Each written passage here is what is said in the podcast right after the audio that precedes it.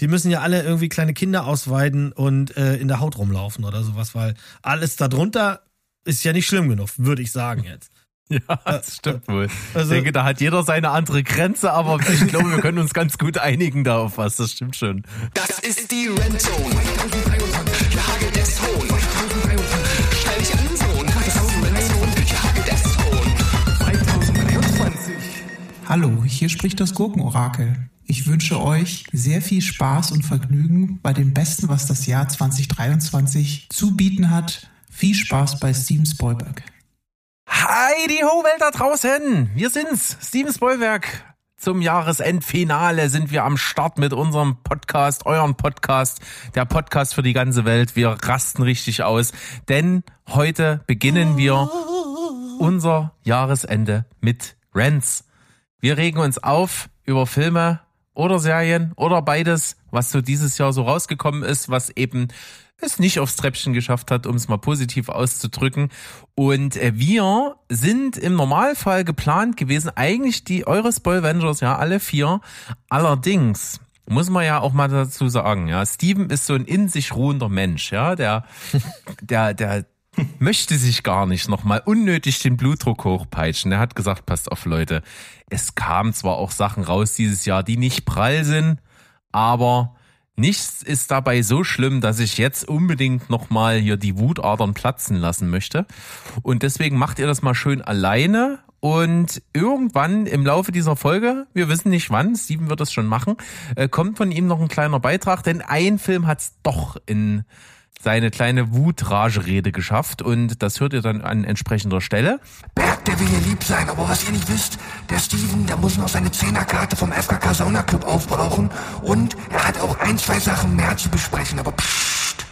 Und jetzt begrüße ich aber erstmal bei mir Mo und Sandro, die ja auch Filme mitgebracht haben, wie wir alle. Und da müssen wir mal gucken, wie jeder von uns da so rangegangen ist. Hallo, lieber Mo. Guten Tag. Ich habe was genommen, worüber ich mich schon mal aufgeregt habe und mache das jetzt nochmal, auch gerne. Äh, und dann habe ich aber auch versucht, ein paar Sachen, also zwei Sachen mitzubringen, die äh, drei Sachen mitzubringen, über die ich mich neu aufrege. Und ähm, es wäre zu einfach, mich über zum Beispiel, also Marvel, DC, Star Wars aufzuregen. Das wär, war mir dieses Jahr zu einfach. Weil was soll es denn auch geben, Quatsch. Mo? Also was ist ja, Quatsch. Genau, so kann man das auch sehen.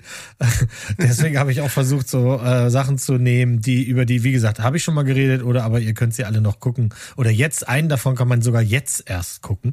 Und da hätte ich mich schon gerne vor einem halben Jahr drüber aufgeregt. Aber ihr wisst ja, wie das ist. Ich ruhe ja auch in mir und ich rente ja so gut wie gar nicht. Aber wenn dann richtig. Deine sind die schönsten, auf die freue ich mich immer total. Na gut. Ja.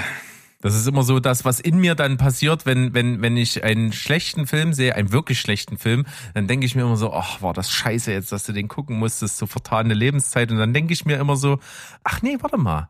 Mo hat den ja vielleicht auch gesehen und dann kommt, kommt noch eine schöne Randzone im Podcast. Dann hat man wenigstens was davon. Ich erinnere mich noch ja? an die Randzone zu Avatar 2, die war wirklich episch. Also mm. damit sind wir ja quasi ins Jahr gestartet. Absolutes Gold für die Ohren.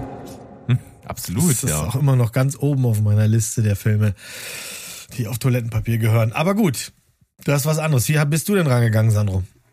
Na, erstmal habe ich beim Kuratieren so eine Ader gehabt. Ähm, das, war, das war wirklich nicht leicht, weil ich habe mich, also es gab ja viel Müll, den ich dieses Jahr gesehen habe. Also wir haben ja zum Beispiel, ne, Speaking of Sneak, ja, wir waren, ich habe es zweimal probiert, zweimal in die Scheiße gegriffen. Gletschergrab war eins davon, ganz, ganz schlimm. Und keine Angst, wer zu diesem Film noch mehr hören will, ich sag dazu, also nicht ich, also, also der Steven, also ihr wisst ja schon, was ich meine. Oh, Scheiße, hab mich verplappert. Ähm, Paradise, haben ich mit Berg mal drüber gesprochen, hier deutsche Dystopie bei Wish hm. bestellt, so, ne? Aber äh, Beautiful Life hat äh, dieser dänische Max Giesinger Scheiß oder ich hatte ja letztens auch gesagt, dass Quiz Lady ganz, ganz schlimm fand, aber da denke ich mir so, darüber brauchst du nicht renten, weil das ist einfach nicht dein Geschmack so. Aber ich habe mich letztendlich halt für Filme entschieden, die ich vielleicht, die vielleicht jetzt per se nicht so die schlechtesten sind, die ich, mich aber einfach richtig geärgert haben. Und deswegen kam die ganze Wut nochmal hoch, als ich drüber nachgedacht habe äh, wo ich mir vor allem so einen Kopf gefasst habe, wie man so leidenschaftslos und unmotiviert heutzutage irgendwelche IPs melken kann. Und ich finde, dafür steht das Jahr 2023 äh, wie kein anderes. Ja. Ja, das stimmt. Das ist sogar meiner Herangehensweise gar nicht so fern, weil ich muss auch sagen, es gab fast gar nicht diese Filme, die dich so sehr aufregen, dass du dich auch noch so lange Zeit jetzt zum Jahresende danach nochmal hinsetzt und, und darüber nochmal richtig abgehen willst. Die, die gab's jetzt vielleicht gar nicht so unbedingt. Und was ich so mitgebracht habe, sind eben auch solche Geschichten, wo, wo ich mir so dachte, ja, so schlecht sind die Filme per se gar nicht. Aber so im Anbetracht dessen, was ich erwartet hatte, äh, ist es dann schon eine ganz schöne Klatsche gewesen und das gehört dann auf jeden Fall nochmal aufgewärmt an dieser Stelle und deswegen äh, ist das so ein bisschen meins gewesen und ich hatte es ja schon vor nicht allzu langer Zeit in der Folge angekündigt, ich habe das Gurkenorakel von Mo angezapft und habe den schlechtesten Weihnachtsfilm aller Zeiten gesehen und das habe ich mir bis heute aufgehoben. Aber das wird ja, wurde ja auch Zeit. Ich meine, du, jedes Jahr guckst du massenweise äh, Weihnachtsfilme und Liebesschnulzen und dann musst du ja endlich mal hier die, die Creme de la Creme befragen und zack, es hat funktioniert. Es hat funktioniert. Ich bin so gespannt, welchen Weihnachtsfilm ich endlich äh, als nächstes ignorieren muss. Ja, und Steven ist wahrscheinlich wieder so getriggert, dass er den Scheiß auch noch guckt. Wenn wir das nur nutzen könnten für Gutes, das wäre schön. Aber naja. Ich habe noch was ganz Allgemeines, da hätte ich gerne mal euer Feedback. Das ist mir dieses Jahr aufgefallen und deswegen ist das, gehört das für mich auf die Liste der schlimmsten Dinge 23. Also dieses Jahr ist mir massiv aufgefallen, dass keine einzige Webseite, die sich mit Themen, die mich interessieren, also sprich Filme und Serien, noch einen normalen Stil hat zu schreiben. Alle haben diese bescheuerte Methode, Clickbait zu generieren, vor allem dann, wenn es um gar nichts geht, weil sie nichts zu erzählen haben. Also allen voran für mich tatsächlich äh, Moviepilot. Das, da ist ja jeder Artikel der letzte Dreck. Also würde ich für den Laden arbeiten, würde ich mich echt verstecken. Ich kann das aber verstehen, weil wahrscheinlich wird man pro Zeile äh, bezahlt. Insofern vielleicht komme ich nächstes Jahr auch dazu, weil muss man ja offensichtlich man muss weder was wissen noch äh, die, die Sachen gesehen haben, weil in der Regel schreiben die ja nur über Sachen, die noch nicht mal da sind. Ähm, das hat mich dieses Jahr massiv geärgert, weil ab und zu wollte ich halt bei einigen Filmen und Serien wirklich ein bisschen Hintergrund wissen oder wissen, alleine schon rauszufinden, wie viele Folgen irgendwas hat, ist ja dieses Jahr sehr, sehr schwer, wenn einige auf diese wöchentliche Veröffentlichung äh, umgestiegen sind. Also das hat mich dieses Jahr massiv geärgert. Da muss ich absolut zustimmen. Moviepilot ist ja genauso die dazugehörigen Filmstarts. Das ist absolut unterirdischer Redaktionalismus. Das kann sich kein Mensch reinziehen, diesen Mist. Entweder sie schreiben über die Zukunft oder irgendeinen Artikel, der mit Harry Potter zu, zu tun hat, von Ewigkeiten her. Macht keinen Sinn. Äh, man kann nichts, nichts kann man da lesen. Nichts. Bleibt doch einfach mal im Hier und im Jetzt. Kann ich gut nachvollziehen. Also ich, ich glaube, ich habe das schon längere Zeit ignoriert. Also ich lese auch schon gar keine Artikel groß mehr zu irgendwelchen Sachen. Weil mich das dann eben auch nur aufregt und Movie ist wirklich also der letzte Scheiß, was die redaktionelle Arbeit angeht. Das kannst du wirklich nicht anders erzählen. Es ist für mich auch nur eine, eine Datenbank, wo ich mal schnell äh, reintippen kann, was ich gesehen habe und das mir dann eben aufgelistet wird. Aber alles andere brauche ich dort eben dann auch nicht. Tja, als ähm, äh, federführender Betreiber einer, äh, einer redaktionellen Plattform äh, nebenbei beruflich äh, weiß ich natürlich, woran das liegt. Ich glaube, wir sind einfach zu oldschool. Wir wollen halt auf solchen Seiten äh, Informationen, aber das ist nicht mehr der Sinn und Zweck. Es geht nur noch um sogenannte Conversions und um ähm, eine gewisse SEO-Konformität. Und die erreichst du eben nicht mehr durch ähm, durch den Inhalt, sondern eben durch Schlagzahlen, durch ähm, ähm, ja, wie gesagt, durch halt eine gewisse Übertragung von, von, von hype-relevanten Suchbegriffen und ähm, danach werden die Artikel mittlerweile aufgebaut. Also ich höre hier und da mal tatsächlich auch den, den Podcast von ein paar Webedian äh, Vertretern. Da sind schon auch Leute, die ihr Handwerk verstehen. Aber Handwerk verstehen in dem Sinne heißt hier eben ähm, möglichst weit oben bei Google zu landen und nicht dem Mo mit Informationen zu versorgen. Und das ist halt Ja, ja, leider das- unsere Zeit. Es gibt wirklich Genau. noch richtig gute Seiten. Also alleine die Schnittberichte-Seite, die ich immer wieder empfehle, die machen ja nicht nur Schnittberichte, sondern auch klassische Mhm. Reviews. Das ist so eine liebevolle Community und so tolle Analysen, wo dann wirklich jemand Screenshots von allen Carpenter-Klassikern gegenüberstellt. Ich mir denke, wo nimmt der die Zeit her? So, also es gibt diese Seiten noch, auch im deutschsprachigen Bereich, aber die großen, bei den großen Sachen ist echt Mangelware geworden, das stimmt.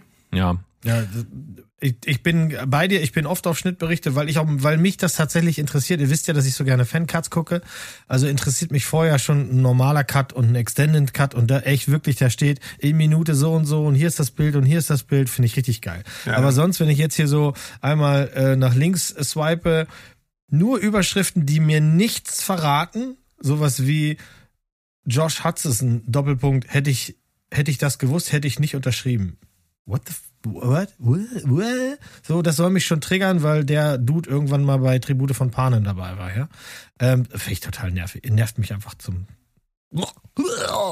Was man noch heute sagen kann zu dieser Folge, ähm, wir haben uns auch im Gegensatz zu den Top-Folgen, also wo es dann um die besten Filme und die besten Serien des Jahres gehen wird, haben wir uns heute hier unsere Titel gegenseitig verklausuliert, wie wir es auch in den normal üblichen Folgen bei uns machen. Das heißt, wir wollen uns heute schon überraschen und ich muss sagen, hier sind wirklich schöne Verklausulierungen dabei. Ähm, mein absoluter Favorit kommt dann bei Sandro. Das werde ich dann an entsprechender Stelle sagen. Das finde ich großartig, wie das umschrieben ist. So sollte der Film heißen, dann würde ich ihn, glaube ich, gucken. Der Sandro hat ja schon durchblicken lassen, dass er bei mir alles kennt. Insofern war ich nicht.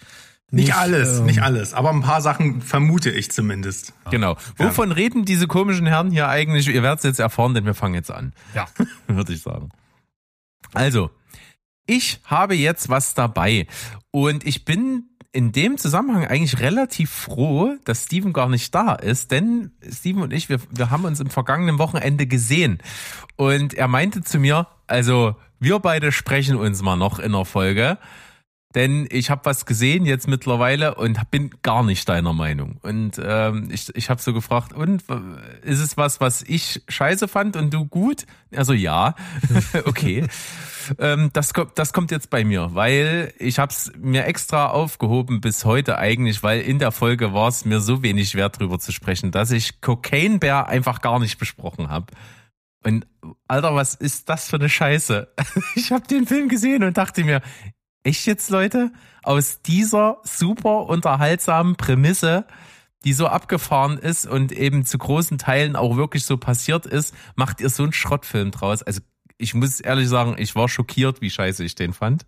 Ich wollte den gerne mögen, aber ich fand ihn halt einfach super schlecht. Ich fand ihn von allen Schauspielern grottig gespielt. Ich fand äh, Ray Liotta super verschenkt. Äh, da hat mir irgendwie so ein bisschen das Herz geblutet. Ich finde, Elizabeth Banks kann keine Regie führen. Ich fand, also ich fand alles handlungsmäßig krude und seltsam erzählt. Ich fand den Humor, der ja durchaus abgedreht sein soll, weil die Story ja einfach crazy ist, dass einfach äh, Drogenkuriere aus dem Flugzeug halt Päckchen mit mit äh, Kokain werfen und dann im Wald ein Bär äh, an diese Kokainpäckchen geht und sich so richtig äh, voll im Film dann äh, an allem, was ihm vor die Flinte gerät, äh, vergreift und, und mordet und meuchelt. Also das klar ist das schon abgefahren, aber das so klamaukig zu inszenieren, dass es halt einfach an vielen Stellen total lächerlich ist und selbst in dieser Logik des Films halt noch abstrus wirkt und auch die Handlungen der Menschen nicht nachvollziehbar sind, das hat mich alles sehr, sehr gestört. Und äh, auch CGI-mäßig fand ich es mittelgut. Also ich fand es sah auch oft ziemlich beschissen aus. Und der Film ist schon nicht besonders lang, aber er hat sich elendig lang angefühlt, weil auch nichts Spannendes erzählt wird. Also das Problem war auch einfach, die, die Handlung, die habe ich ja gerade erzählt und, und, und man hat sich irgendwie dann keine Gedanken gemacht, wie mache ich einen Film draus, weil es reiht so zusammenhangslose Szenen irgendwie aneinander, die keine so konsistente Story ergeben, gefühlt nur dafür da sind, irgendwie den, die Lauflänge zu füllen. Und das alles hat mich an Cocaine Bear ganz, ganz furchtbar aufgeregt. Füge hier Stevens Stimme ein, der es ganz toll fand, mir egal. Cocaine Bear für mich ein Totalausfall. So, da ich da ja jetzt schon angekündigt wurde, äh, sage ich jetzt hier auch zumindest mal ganz kurz was. Also erstmal Hallo hier aus dem Off, ne? Äh, äh, Stimme Gottes. Ich spreche on behalf of Steven, der nicht heute hier sein kann. Und deswegen mache ich das jetzt hier später so im Post, versteht ihr? Einfach so ein Wunder der Technik, der neuen. Ähm, aber ich erzähle jetzt noch nichts, weil ich habe schon gehört, was die anderen Nasen sagen und sag dann ganz zum Schluss nochmal was. Denn vieles von dem, was Sandro und Mo jetzt sagen, das werde ich nur nochmal bestärken. Also, hören wir mal, was die beiden Nasen zu sagen haben. Also nicht, dass ich die Textnachricht gelesen habe, die Steven uns vorhin geschrieben hat. Hauptsache einer von euch verteidigt das. Ich habe keine Schwierigkeiten, das zu verteidigen, Steven. Also in deinem, in deinem Sinne, ich mochte den. Yes, imaginäres High Five. Ich habe den abgefeiert. Ich fand den gut. Für das, was er sein will, hatte ich Spaß. Wenn man zwei Atü auf dem Kessel hat, macht das Ding wahrscheinlich noch mehr Spaß. Das wird, wird sicherlich auch noch mal der Fall sein. Hatte ich und kann sagen nein. ja gut. Äh, ich, ich, weiß nicht, was man erwartet, wenn man Cocaine Bear liest und äh, die ganzen Leute mit schlechten Schnurris durch den Film rasen. Ich habe bekommen, was ich wollte. Ich fand den sehr, sehr gut. Ich kann da. Ich hätte gerne Stevens kleinen Gegenrant gehört jetzt. Der Steven gegen den Berg, das hätte mich schon interessiert, aber nächstes Jahr vielleicht. Nix da, spul nochmal zurück, dann kannst du meinen Rent hören, Junge. Ich stehe auf deiner Seite, wir sind Bros. Tja. Ja, der nächste Jahr kommt erstmal Cocaine Berg, da freue ich mich auch schon drauf, ähm, die Fortsetzung, ja. Oh. Aber ich, ja, kann auch nicht beipflichten. Ich fand den cool. Ich habe aber auch leider, ich, ich, ich meine, ich, ich mag Sharknado. Ich glaube, ich bin raus. Also ich kann solche Filme nicht neutral bewerten. Für mich war er tatsächlich dann eben nicht übertrieben genug. Deswegen hatte ich nicht ganz so viel Spaß, ja. wie ich erhofft habe. Aber es, ey, die Szene mit dem Krankenwagen, wirklich, ich habe, also habe ich wirklich gelacht. Oder wo die da einfach auf dem Dach stehen und sich ewig nicht einigen können. Ja, ja. das, ist das fand so ich auch super. Ja. Also, ähm, nee, es war, äh, ja, ich fand Elton Ehrenreich auch ziemlich cool in dem Film. Der war so ein bisschen der Scene-Stealer für mich. Ähm, klar, Ray Liotta sollte mit was Besseren abdanken, aber mein Gott, am Ende hat er vielleicht noch mal Spaß gehabt. Ich hatte eine gute Zeit. Aber dann ist es wahrscheinlich genau die Geschmackssache, weil eben beide Szenen, die ihr erwähnt habt, waren für mich die Tiefpunkte des Films, ehrlich gesagt. Das okay. fand ich halt weder lustig noch, noch irgendwie unterhaltsam, noch sonst irgendwas. Es hat mich halt einfach nur genervt. Und es war so, Oder das Pärchen, was da wandern geht und dann sehen sie, ach Schatz, der kommt nicht näher. dann kommt der halt immer näher und ja. frisst die dann einfach auf und äh, doch irgendwie schön. Wahrscheinlich gucken wir den Silvester. Swoosh, Power of the Post-Production. Zack, bin ich hier. Ich wollte ja schon angekündigt. Ich starte jetzt erstmal, indem ich äh, Berg beipflichte. Das CGI ist teilweise nicht sonderlich gut und äh, natürlich ist der erzählerisch irgendwie ein, ein bisschen wirr und das hängt alles nicht so richtig zusammen. Auf der anderen Seite frage ich mich tatsächlich, was erwartet man eigentlich, wenn man so einen Film schaut? Also ich habe da nichts erzählerisch kohärentes äh, irgendwie erwartet. Ich habe keine ausgefeilten Charaktere erwartet. Ich mochte den Humor. Ich fand die Szenen, die die beiden rausgepickt haben, auch äußerst unterhaltsam. Ich fand insgesamt den ganzen Ton des Films sehr unterhaltsam. Und neben dem schlechten CGI würde ich Berg auch noch beipflichten. Er hätte vielleicht noch ein bisschen mehr drüber sein können. Das hätte den Film aber einfach nur besser gemacht und macht ihn nicht insgesamt schlechter. Ich finde, den kann man absolut schauen. Das ist eine A, B-Movie-Perle äh, mit kleinen Schwächen, aber bei weitem nicht so schlecht wie das, was der Berg gesagt hat. Also hört da einfach gar nicht hin.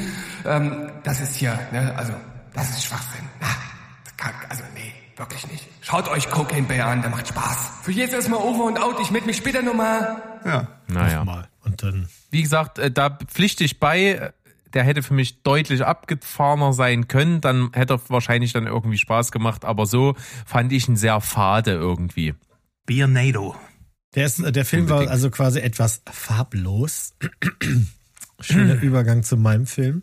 Ähm, ich habe Paint gesehen. Sagt euch das irgendwas?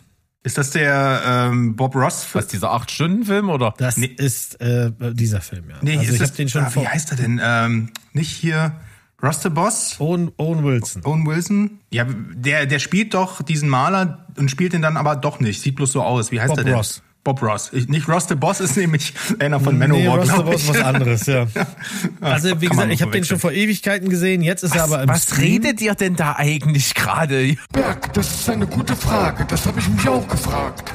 Seid ihr total Lass mich doch dazu kommen, dann wird sich das schon erklären. Also, äh, wie gesagt, jetzt ist er im Stream, ihr könnt den gucken, könnt ihr aber auch direkt lassen. Angepriesen war das tatsächlich mal vor ein paar Jahren und deswegen war ich da so scharf drauf, als ein Biopic über den großen Bob Ross. Genau. Bob Ross für den Berg, das ist ein Maler, der mit der ne, Nass-zu-Nass-Technik, Ölbildern jedem Nappel beibringen kann, hervorragende Landschaften zu pinseln. Und der halt quasi ich, das. auch die Doku gesehen. Ja, und der zum Beispiel, wenn du noch nie die Show selber gesehen hast, kann ich dir das nur empfehlen. Gibt's ganz, ganz viele Folgen auf YouTube. Ähm, das ist hervorragendes Einschlaffernsehen, weil der einfach, äh, das ist ein ganz lieber, ein ganz weicher, ein ganz, ganz warmer Typ, der halt da malt und am Ende ist man doch, obwohl das schwulstige Landschaftsbilder sind, aber man ist dann irgendwie schon einfach, das, der wird dein Kumpel. So ist das.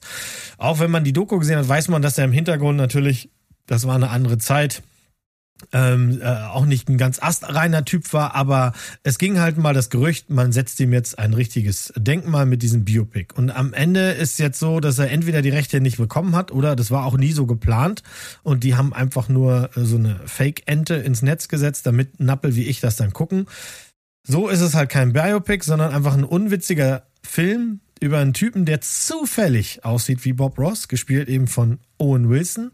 Und äh, mehr als die Frisur haben die beiden auch wirklich nicht gemein. Der kriegt dann in, in seiner Rolle eine jüngere äh, Malerin vor die Nase gesetzt, die jetzt quasi äh, statt ihm den Erfolg haben soll, ne, ne, kennt man ja so, wir wollen neue Klientel hier haben. Und er driftet dann so ein bisschen ab in die Depression, dass er versagt hat. Als Mann, selbstverständlich, ne? Das Ding ist absolut unwitzig. Hier ist kein Gag bei, der zündet. Kein einziger. Ähm, äh, äh, und es sind dann auch noch zu wenig. Also die versuchen es schon, aber die sind dann wirklich nicht witzig.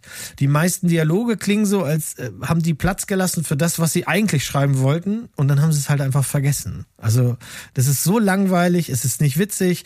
Und äh, die ganze Zeit sieht Owen Wilson halt aus wie Owen Wilson mit Perücke. Also zu hm. keinem Zeitpunkt wird der dieser Charakter, der ist. Das ist also wie, eigentlich wie so ein. Das wäre besser gewesen, wenn das nur so ein Sketch gewesen wäre bei Saturday Night Live oder so. Nach zwei Minuten ist das Elend vorbei. Hier zieht sich das. Ähm, ich würde echt die Finger davon lassen, weil für ein Biopic ist halt gar nichts drin, was stimmt. Und für ein nicht Biopic, sondern so ein Meme-Film ist es einfach nicht witzig genug. Ja, ich weiß auch nicht so richtig, was ich davon halten soll. Ich, ich habe da nichts mitgekriegt bisher von dem Film und sehe jetzt den Trailer und das, das wirkt schon an sich schon absolut klamaukisch, wie so eine, wie so eine Parodie. Ja, das war sicherlich auch mal der, die, die Intention und es ärgert mich halt, weil ich habe mich so auf einen anständigen Film über diesen, über den echten äh, gefreut und hätte es dann aber auch akzeptiert, wenn es so in Richtung Anchorman richtig Dauerfeuer, witzig, alter Dude, Mann, hat Probleme mit einer Frau, bla und blub, zip und zap, diese ganzen Spielchen und nichts davon passiert. Es ist einfach nur ja, ich habe nur das Bild gesehen, habe mir gedacht, das ist aber ein, kein, kein guter Cast für Bob Ross. Und dann habe ich gelesen, dass er es auch nicht ist. Und dann habe ich gedacht, hä, wovon, wofür gibt's denn dann den Film? Weil das sieht ja auf, auf dem Plakat auch genauso in Szene gesetzt aus. Äh, mhm. Ist schon Cash Grab, ist schon wie, naja, nichts Halbes und nichts. Und da hat mich dieses, da, und das hat mich so geärgert, hier ist es wirklich egal. Und diese, ihr erinnert euch sicherlich an den Trailer von Deadpool. Ja, das war cool, stimmt. Wo Deadpool Bob Ross ist. Das war, das war um Welten witziger und ging 30 Sekunden. Also, äh, naja. Memo an mich selbst, Bob Ross-Film mit Owen Wilson streichen, Deadpool-Trailer auf die Agenda setzen. Ja, das muss man schon so sagen. Und äh, ich muss auch einfach mal dazu sagen, dann lassen wir diesen Film einfach links liegen. Wir hören alle auf dich und, und erinnern uns an die schönen Zeiten, als man irgendwie mit 16, 17 von einer Party kam, schon so schön angeduselt, schön einen reingesoffen und dann setzt du dich nachts, wenn du nach Hause kommst, nochmal vor den Fernseher und machst an und da kommt The Joy of Painting und ja. Bob Ross säuselt dich in den Schlaf. Das ist doch schön, wie er sagt irgendwie, ja, ja, give him a friend. Happy little tree, happy little cloud. There. Also ich bin ja mit Art Attack groß geworden. Wenn, wenn das noch jemand kennt. Das war mein Bob Ross. Nee, ja. mit diesem hyperaktiven Vollspacko. Ja, war doch cool mit hyperaktiver Vollspacko. Der ist doch heute gar nicht da. Der ist doch krank. Achso, du meinst gar nicht Steven, oder? Was denn jetzt? Okay, welchen Fluch packe ich aus? Äh, nur noch beschissene Horrorfilme bis in alle Ewigkeit. Ah. Ey. Mann, Mann, Mann, Mann, Mann, Mann. Sandro, mach mal weiter. Steven, wir haben dich lieb. Sorry, Flüche sind vom Umtausch ausgeschlossen. Aber ich bin halt, also das musst du mir ein bisschen verzeihen, ich bin halt wütend, habe ich ja gesagt. Und vor allem jetzt, wo ich über Wokehead und die Gano-Bieten reden muss, habe ich ja schon mal gemacht in der Folge 22, Gertrude, das Klauschwein. Jetzt weiß ich auch, ja, hm, jetzt weiß ich auch. Was ja, es geht wieder um Hellraiser. Wow, da hat mein Fluch hier schneller gewirkt, als ich Schwung Wobble Bobble Ding sagen kann. Ich habe lange überlegt, ob ich den nehme. Es gibt sehr viele Repräsentanten des Horrorgenres, die man dieses Jahr picken könnte, aber es war dann tatsächlich der, ne, man nehme ein legendäres Horror-Franchise, hier 1987 Hellraiser, hatte ich ja erzählt, von Clive Barker, super Film, liebe den. Eine ikonische Horrorfigur und so weiß und ja, man nimmt das alles raus, ne, die revolutionären Body-Horror-Effekte sowieso, die Mythologie und die provokanten Themen und, und macht stattdessen nervige Teenager rein und clean CGI-Look und unglaubwürdiges Reißbrett-Grusel-Story-Zeug und äh, haben wir natürlich alles gebraucht. Äh, und vor allem haben wir gebraucht einen weiblichen Pinhead. Und deswegen regt mich der Film am allermeisten auf. Nicht, weil sie weiblich ist, dazu komme ich gleich. Zugegeben, in der originalen Buchvorlage ist ist ja, also The Hellbound Heart, äh, da ist ja Pinhead auch androgyn mindestens. Also ich weiß es nicht ganz genau, habe es nicht gelesen, aber ja, ich mal gehört, dass sie da äh, keine eindeutigen Geschlechtsmerkmale hat und eine hohe weibliche Stimme. Trotzdem, das hat hier alles so ein Geschmäckle bei dem Film und deswegen nervt er auch einen so. Na, das ist keine Neuinterpretation oder kein mutiges Reboot oder ein Spin-off, was auch immer. Nein, das ist eine queere Version eines Meilensteins des Horrorkinos. Und natürlich war die Hellraiser-Reihe mindestens ab Teil 3 nur noch Murks, das wissen wir, oder ich weiß es zumindest. Und natürlich sind neue Ansätze wichtig, auch um den Stoff irgendwie eine neue Generation weiterzutragen. Aber wenn hier bewusst ständig auf die Homosexualität des Bruders von der Hauptdarstellerin verwiesen wird und in Interviews muss immer ganz bewusst die Transsexualität von Schauspielerin äh, Jamie Clayton äh, verwiesen werden, die hier Pinhead spielt, um das besser zu vermarkten, ne? dann ist das für mich kein Film mehr, sondern das ist ein Twitter-Kommentar. Und nicht falsch verstehen, ich finde die Idee echt gut also eigentlich ziemlich geil, Zenobiten außergeschlechtlich oder meinetwegen auch weiblich identifiziert darzustellen. Kann ja auch mega gruselig sein. Wir alle finden ja auch so Hexenfilme geil. Why not? Aber wenn das das einzige, wenn das die einzige Innovation des Films ist und der Rest generische Teenie-Horror-Kacke, die nichts von dem Schrecken des Originals innehat.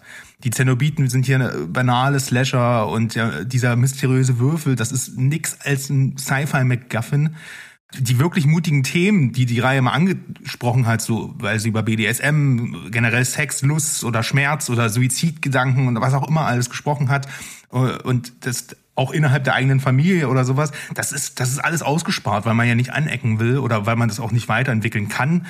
Das ist irgendwie nur ein vokes Produkt äh, und möglichst irgendwie political correct zu sein und dabei halt aber auch noch einen großen Namen benutzen oder beschmutzen will, um halt möglichst viele Menschen damit zu erreichen. Und ich frage mich halt wirklich, wann Hollywood mal versteht, dass eine naja, sexuelle Identität nicht als Charakterattribut ausreicht, verdammte Scheiße. Queere Zuschauer finden eine Figur nicht allein deshalb gut, weil sie eben auch queer ist, sondern wenn sie halt gut geschrieben ist. Und deswegen fiebern wir halt mit Charakteren mit, wenn sie gut geschrieben sind. Völlig egal, welchem Geschlecht sie sich zuordnen. Das ist, eine mies geschriebene Figur bleibt auch mies, wenn sie queer ist. Und das haben die Macher von Hellraiser, das Schloss zur Hölle, leider nicht beachtet. Hier gibt es ein gutes Budget, viele Möglichkeiten, ein geiles Reboot zu machen von einer Reihe, die längst brach lag. Und leider haben wir wieder nur einen lahmen Aufguss bekommen der die Kultreihe eigentlich sogar noch entwürdigt. Also ich finde, das ist eine ziemlich vertane Chance, ein Film, der mich nachhaltig auch wirklich geärgert hat. Habe ich nicht geguckt, weil du hast ja schon mal hervorragend drüber gemeckert und ähm, das hat mich auch wirklich ab, ab, abgeschreckt. Und du, ich gebe geb dir auch voll recht, gerade dieses Jahr sind so viele äh, Horrorsachen weiter gefranchised worden, umgeschrieben worden und immer an den unnötigsten Stellen verwogt, wo es wirklich keinen Sinn macht und wo es auch der Geschichte gar nichts gut tut ähm, und, und, und dann halt einfach unspannend äh, äh, einfach hingeklatscht. Das ist ja auch ein generelles Thema, finde ich heutzutage, dass, dass du einfach ständig Filme hast, die irgendwelche Sachen machen, um sie zu machen, weil man die eben so macht. Ja. So, und, und das hat halt keinen Mehrwert. Also Ne, die denken dann, das reicht. Also ja, die, der ist jetzt queer, der Charakter, dann leben den alle und mehr Profiling müssen wir dem nicht geben, aber die Figuren sind halt alle blass. Ja, wahrscheinlich und dann, ist wenn man denn die Figur dann kacke findet, dann sagt man, ja, du hast halt hm. Transgender-Figuren. Ich so, nee, die ja, ist genau. halt einfach langweilig.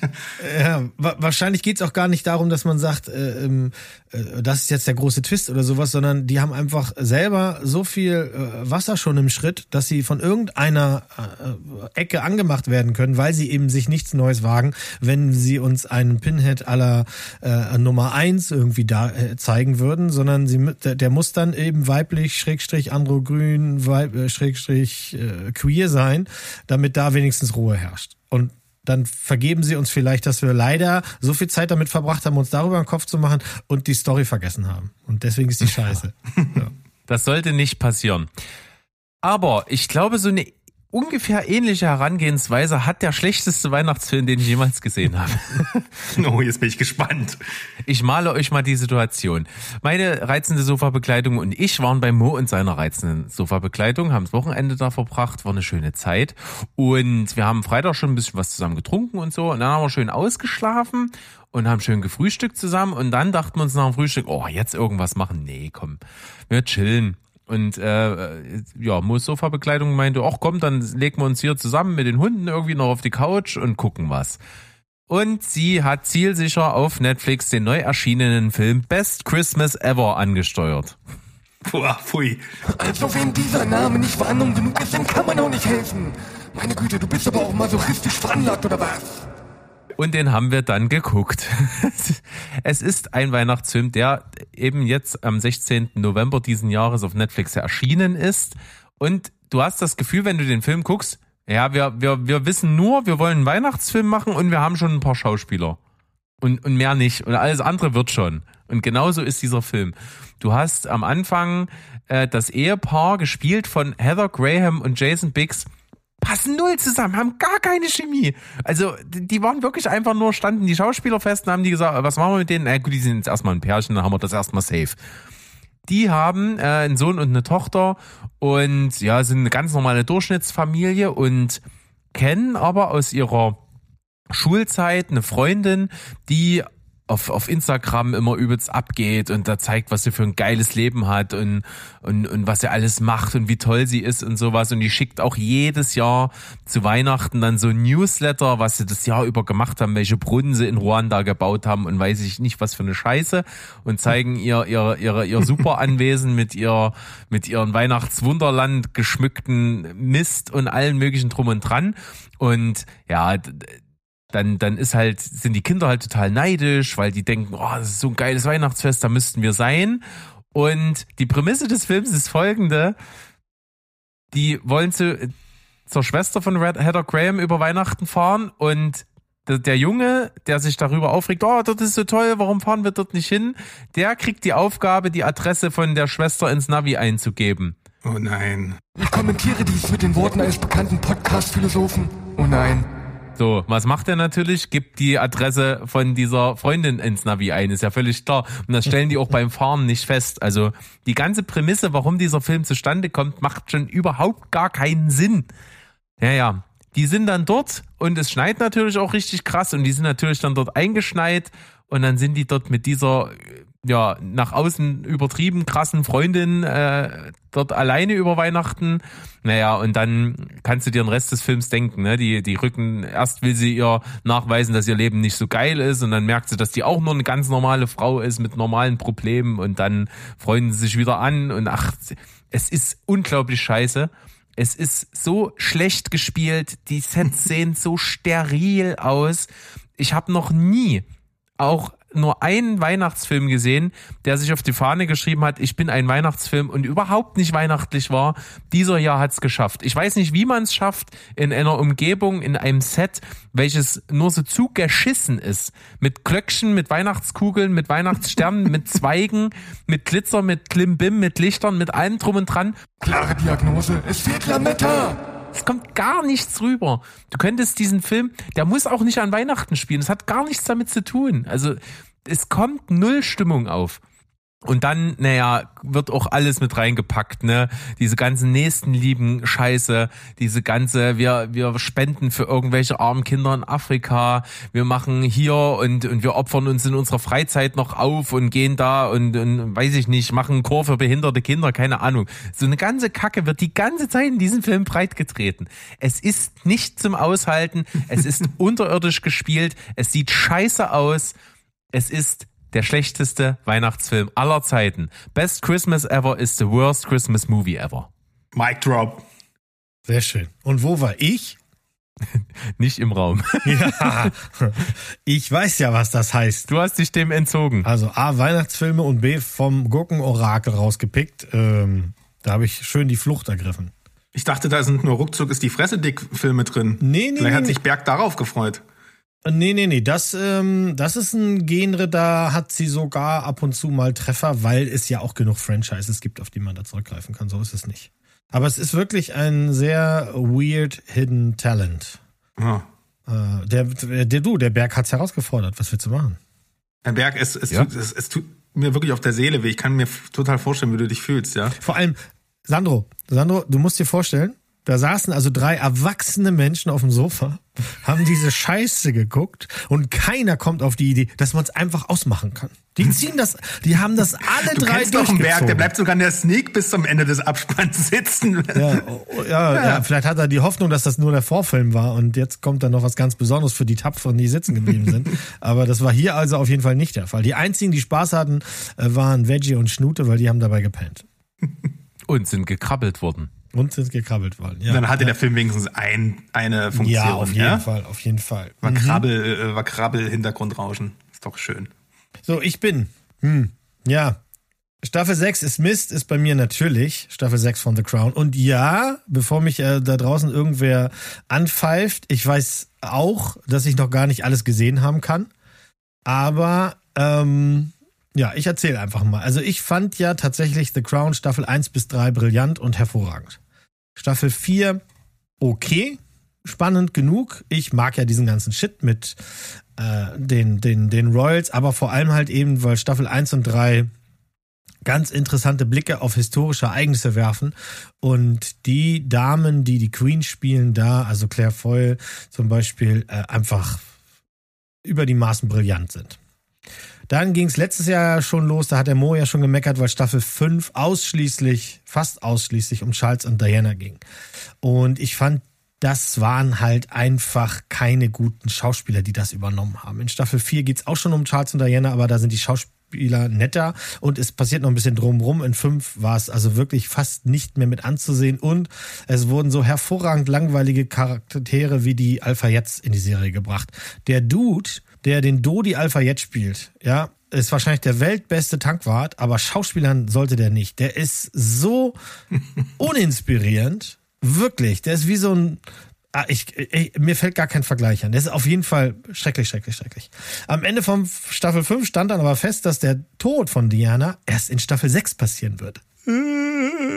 Also startet ähm, Staffel 6 jetzt vor kurzem mit den ersten vier Folgen und am 14. kommen dann die letzten sechs wohl.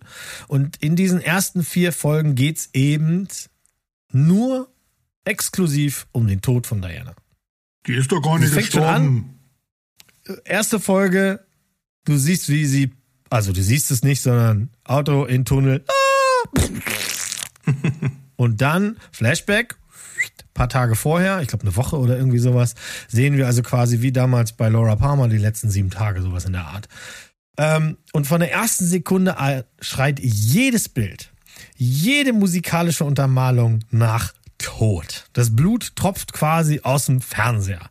Und wenn es nicht Blut ist, dann ist es Schmalz, weil dir die ganze Zeit gesagt wird, guck dir diese zarte Frau an. Die klebt gleich in einem Auto. Ähm, äh, wirklich, das ist ganz, ganz schlimm. Und was aber schlimmer ist, weil einfach über, über den Trash reden oder sowas, das wäre ja zu einfach. Was, warum ärgert mich das? Es ärgert mich einmal mehr, dass hier die Seriemacher ähm, wichtige historische Sachen gar nicht ansprechen. Die finden nicht statt. Stattdessen kriege ich das zu sehen und Dodi Al-Fayed und sein Vater und die Hintergrundgeschichte von dem interessiert mich nicht die Wurst. Was hier aber ganz, ganz schlimm ist, finde ich, hier werden fundamentale Fehler gemacht, die es in den anderen Staffeln so nicht gab. Also keiner ist dabei, wenn die Queen mit dem Premierminister redet, das ist ja klar. Aber wir sehen dann natürlich einen Dialog, der so nicht stattgefunden hat, aber das, was passiert ist im Nachgang, das lässt Schlüsse darauf zu, was innen drin gesagt wurde. Ja, das heißt, es wurde nie irgendwas, äh, es gab keinen kein, kein Text, der absolut äh, unglaubwürdig war oder sowas, sondern man konnte anhand der Dinge, die hinterher passiert sind, Schlüsse darüber ziehen, dass sie über das Thema geredet haben und da und da zu diesem Outcome gekommen sind. Und hier wird jetzt komplett ausgedacht. Hier werden Sachen einfach als Fakten belegt, sowas wie zum Beispiel, es gibt die eine Freundin, der Diana gesagt haben soll, diesen Dodi werde ich niemals heiraten. Das wird jetzt hier als Fakt hingelegt. Für sie war klar, den heirate ich nicht. Genauso wie es als Fakt hingelegt wird, der Vogel geht in, eine, in einen Juwelierladen, kauft eine Kette und einen Ring und das ist natürlich, ist, da muss, das ist der Hochzeitsring. Also der wird sofort als Frosch deklariert und Diana ist die starke Frau, die ihn nie haben wollte. Und das ist natürlich dann Quatsch, wenn du äh, überhaupt keinen Beweis dafür hast, dann musst du das anders darstellen. Und das ist halt sehr, sehr ärgerlich, finde ich. Und wie gesagt, historische Ereignisse, die in der Geschichte Englands wichtig waren, finden hier überhaupt nicht statt. Die werden plump weggelassen und stattdessen dürfen wir halt sehen, wie die tote Diana am Ende jedem nochmal erscheint, damit die fein ihren Frieden mit ihr machen können. Und wenn dann Ghost Diana die Hand von der Queen nimmt und sowas Bescheuertes sagt wie, du hast uns immer gezeigt, was es bedeutet, britisch zu sein, äh, dann könnte ich nur noch brechen. Wirklich. Die erscheint den ganzen Heinis, die sie schlecht behandelt haben, nochmal als Geist, je, also der Queen und Charles und keine Ahnung, der, der, dem Milchmann, nur ihren eigenen Kindern natürlich nicht. Die haben ja auch nichts verbrochen, deswegen muss man da nicht wieder hinwackeln. Nach vier Folgen ist für mich auf jeden Fall endgültig Schluss. Die neun Folgen werde ich mir nicht ansehen. Ich kann sagen, die äh, sechste ist die schlechteste Staffel, auch wenn ich den Rest nicht gesehen habe, weil ich weiß, die wollen den Karren mit Wucht in den Dreck fahren. Denn in den letzten Folgen soll es nicht etwa jetzt um Historisches gehen oder gar ein Blick nach vorne, weil die Queen ist ja sehr gesunken in der Ansicht und dann ist sie ja wieder gestiegen. Das wird uns alles gar nicht erzählt, sondern wir werden sehen, haltet euch fest, wie William und Kate sich treffen und verlieben. Und dann ganz am Ende soll es, angeblich wird gemunkelt, auch die reale Hochzeit von King Charles und seiner Camilla dann zu glotzen geben. Äh, nee, Freunde, ich bin raus. Nee, nee. Wie, also ich bin ja Außenstehender, ich habe ja nichts davon gesehen. Ich weiß aber, dass The Crown zwar gefeiert wird, aber auf der gleichen Ebene ja auch oft umstritten ist, weil die Serie kein Hehl daraus macht, eben nicht historisch akkurat zu sein. Mhm. Jetzt ist die Frage, wo ziehst du da die Grenze? Weil vorher hat es dich ja nicht gestört, dass nicht jedes Detail historisch so ist jetzt an der Stelle stürzt dich? Was ja, hat sich verändert? Also äh, die, die Leute, die bemängeln, dass es historisch nicht, nicht ganz akkurat ist, die bemängeln dann sowas wie diese Person war da zu dem Zeitpunkt nicht da, sondern die war da. Oder die hat das nicht gesagt oder was anderes. Es ist nicht so, dass sie sich Sachen aus den Finger gesaugen haben und diese Ereignisse nicht stattgefunden haben. Äh, also das wüsste ich zumindest nicht, weil die Sachen es gibt ja so ganz mehrere Folgen, wie äh, Prinz Charles als junger Mann dann quasi, dann wird, ist, er ist ja der ne, Prince of Wales, er kann aber nicht Walisisch, weil das wird ja auch gar nicht mehr gelehrt, dann muss er da hingehen etc. und so. Und da gibt's natürlich auch Gespräche um Personen, die es so nicht gegeben hat, weil sie eine Vielzahl von Personen in eine getan haben. Das ist für mich, sowas finde ich immer, äh, finde ich okay. Sie haben sich meines Wissens nichts Historisches ausgedacht, was faktisch ganz falsch ist. Es, es ist so, ja. Und hier ist halt eben so, dass einfach mal gar nichts stattfindet.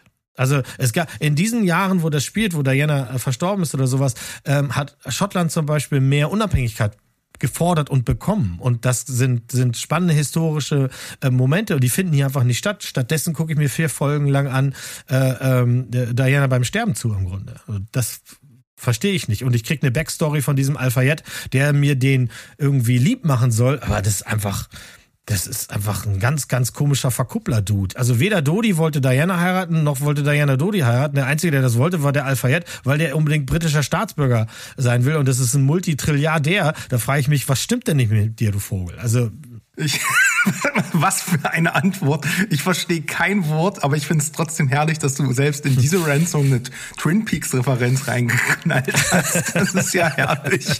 Ähm, vielleicht, weiß nicht, ich habe jetzt wirklich schon gedacht, du bringst, ähm, die, die haben sowas gebracht wie Tarantino mit Once Upon a Time Hollywood, dass hier Diana nicht gestorben ist, sondern aus dem Autowrack klettert.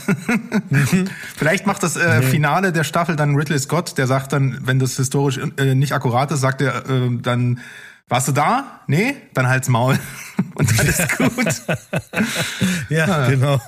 Ach, keine Ahnung. Es tut mir leid für dich. Du hast so, so mal geschwärmt und naja. Ja. Und ich lasse mir auch wirklich Staffel 1 bis 3 nicht kaputt machen, weil alleine ähm, Claire Foy als, als Queen ist äh, wirklich, wirklich ähm, hervorragend. So, Jungs, ähm, wie sollten wir, ja. wir machen das, das mal so. Gespannt. Habt ihr, wisst ihr, was meine nächste Klausulierung bedeuten könnte? Ich habe schon mehrfach drüber nachgedacht, aber ich habe keine Ahnung, was. Ach so, pass auf, die Schrott-4-Erhebung, ist das, keine Ahnung, ist das hier Transformers 6 oder 7? Ah, sehr gut. Ja, Mo, du hast es. Äh, Transformers äh, Aufstieg der Bestien. Ah, ja, ich hätte ja, euch ja. nämlich sonst den Introtext des Films vorgelesen, den habe ich. Mach das.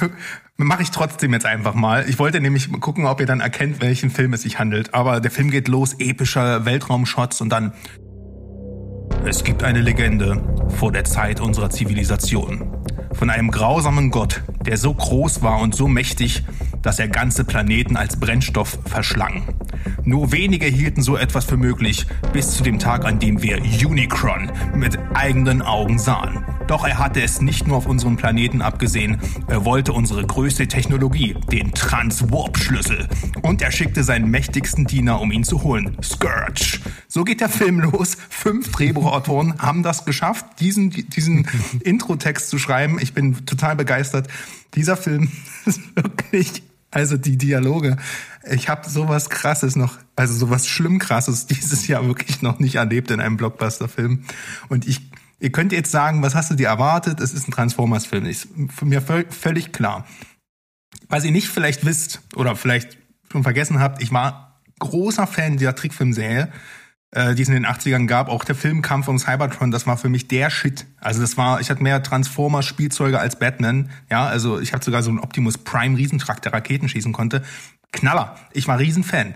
Und natürlich zuckt es dann immer noch so ein kleines bisschen, wenn dann so ein Film kommt. Ähm, ich mochte den ersten von Michael Bay auch noch ganz gern. Ich weiß noch, ich weiß dann irgendwann nicht mehr, wann was passiert. Ich glaube, beim dritten war ich im Kino, war in 3D und ich habe mich einfach, ich habe nichts kapiert, aber irgendwie ging zwei Stunden lang eine Stadt kaputt, hat mich irgendwie unterhalten. So und ab dem Mark Wahlberg dann dabei war, bin ich raus gewesen. Ich habe den mit den Dinobots dann auch gar nicht mehr gesehen. Aber ich mochte das Spin-off Bumblebee sehr. Das war so ein schöner, süßer 80s Actionfilm mit, mit, mit, ja, viel 80s Soundtrack und so. Und der war so ein bisschen intimer, emotionaler, fand ich schön. Und da war ich auch irgendwie schon gespannt, was sie jetzt mit dem Aufstieg der Bestien nach so vielen Jahren machen. Vor allem, weil als Regisseur Stephen Cable Jr. verpflichtet wurde. Der hat ja Creed 2 gemacht, den ich auch sehr mochte. Und ähm, wenn ich noch etwas mehr mochte als Transformers, dann war es Beast Wars.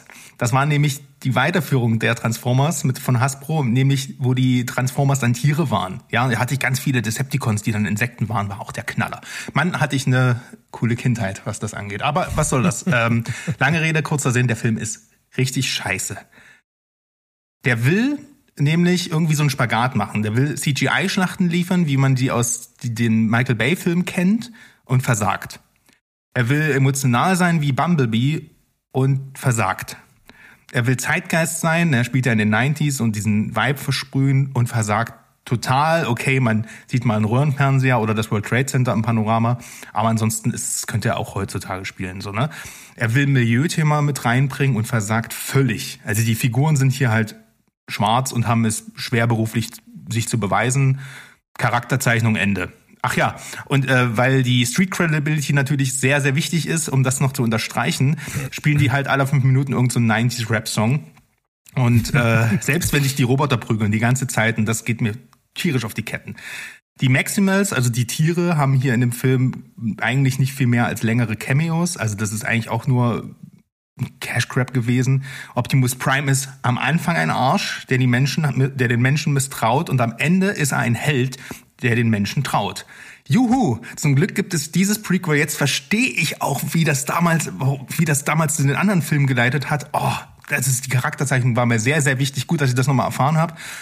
Und ja, der Film ist eine MacGuffin-Jagd letztendlich. Also mit so diesen, da gibt's dann halt diesen Weltenverschlinger am Ende, der der natürlich gerade so besiegt wird und alle Konsequenzen während des Films werden dann mit so einem Fingerschnipp schnell wieder rückgängig gemacht und am Ende des Films erwartet euch tatsächlich das sinnloseste Franchise-Crossover-Teasing, was ich jemals gesehen habe.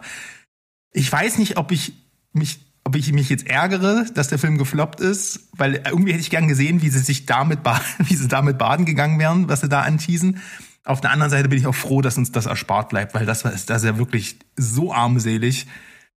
Äh, ich kann es leider nicht sagen. Ähm, Erzähle ich euch dann. Du musst es sagen. Am Ende Ja, raus damit. Am Ende, okay, ach, es ist, ist egal. Es, Leute, das, das wird eh nie passieren. Am Ende wird der Hauptdarsteller in ein Büro gebeten. Da sitzt dann, wie heißt der ähm, aus House of Cards, Michael Kelly? Ja. Und er gibt ihm eine Visitenkarte. Sie können auch unserer Organisation beitreten. Dreht die dann am Ende um und da steht G.I. Joe. Und ich so, wow, wir haben alle darauf gewartet, dass das endlich nicht passiert. Hallo, wer hat denn diese G.I. Joe-Filme geguckt? Das interessiert doch niemanden.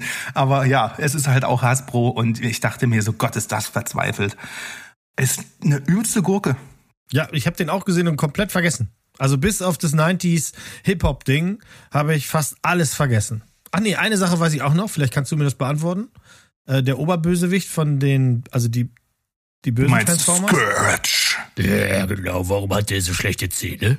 Ja, Also, ich weiß es nicht. Weißt du, ich, ja, also äh, der, der hat, ja, der hat ganz, die, die haben alle ganz rostige und schlechte Zähne und der ist aber der Oberwillen. Wenn ich der Oberwillen bin, dann sehe ich noch geiler aus als alle anderen und lauft da nicht rum mit halbgaren, verrosteten hier Beißerchen. Das ist Vor allem, die sind aus. Metall, das macht gar keinen Sinn, dass die gelb sind. Aber ja, ja, stimmt, ja. der hat gelbe ja, Zähne. Wie so viel. Ich weiß, das Spiel ist komplett egal, aber das ist mir hängen geblieben. Das fand ich weird. Es waren fünf Drehbuchautoren, Mo. Das hat natürlich einer Ja. einge... Ja, hat einer äh, hier, ey, der Dude, der muss richtig schlechte Zähne haben. Richtig wie so ein, so ein Crack-Addict hier am Bahnhof. Ja, okay. Ich sag ja, Street Credibility, naja. Das ist ein versteckter Hinweis für die Kinder. Putzt eure Zähne. Ja, ja.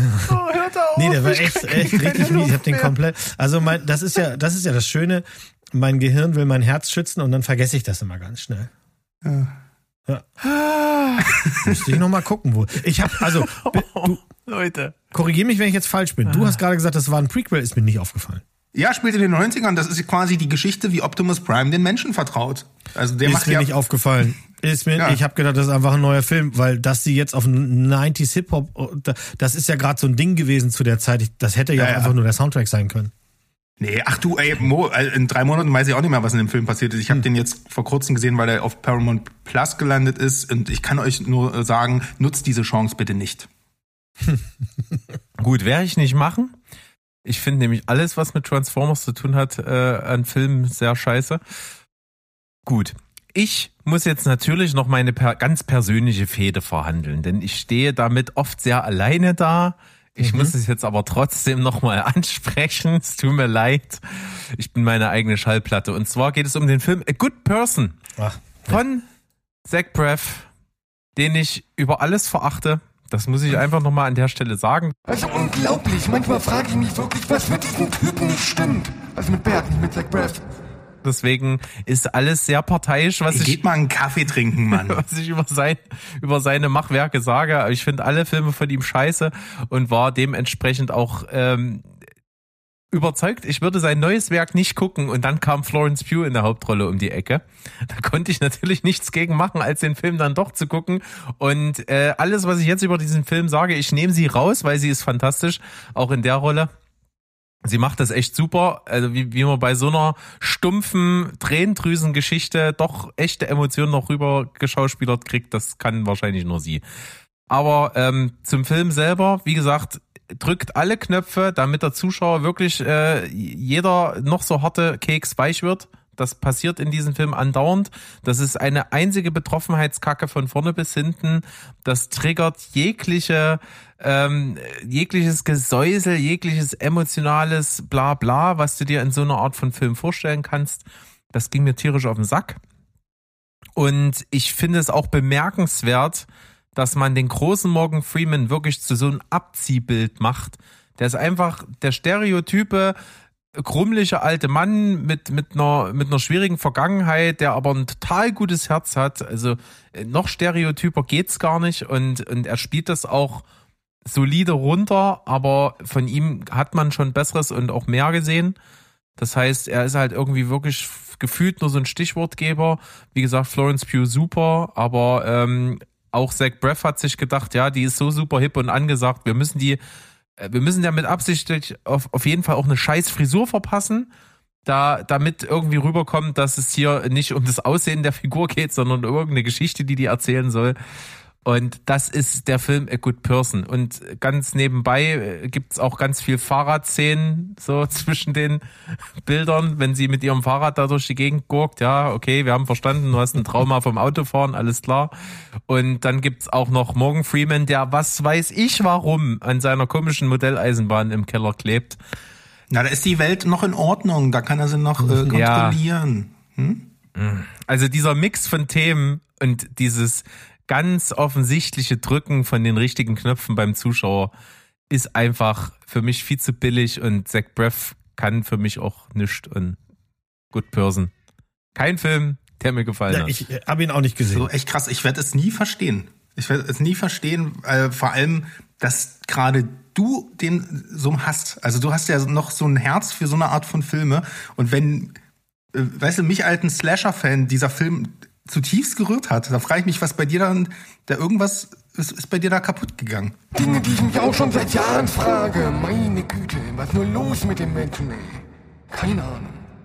Tja, vielleicht habe ich es in Folge Nummer 24 äh, besser nochmal rübergekriegt. Da könnt ihr nochmal gerne reinhören.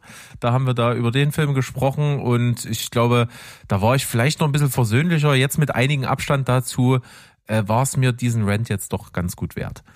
Ich habe ihn noch nicht gesehen, ich werde ihn auch nicht sehen, weil ich einfach Morgan Freeman nicht mehr, nicht mehr, nie wieder auf meinem Fernseher stattfinden lassen werde. Das ist ein ganz bekloppter Pimmel. Also für diejenigen, die diese Anspielung nicht verstehen, das ist darauf zurückzuführen, dass er bei der WM in Katar so eine Riesenrolle bei der Eröffnungsfeier gespielt hat. Und dann muss ich auch nochmal sagen, riesen Dickmove, du Pimmel. Fertig. So nämlich. Aber vielleicht gibt's ja einen Florence Pugh Fancut. Kannst du mal die Augen offen halten? Wäre für bestimmt einige in unserem Discord sehr interessant. Ja, wo sind dann die besten Szenen aus äh, Don't Worry Darling, den auch kein Schwanz geguckt hat, nehmen und das hier und dann zusammenschneiden oder was?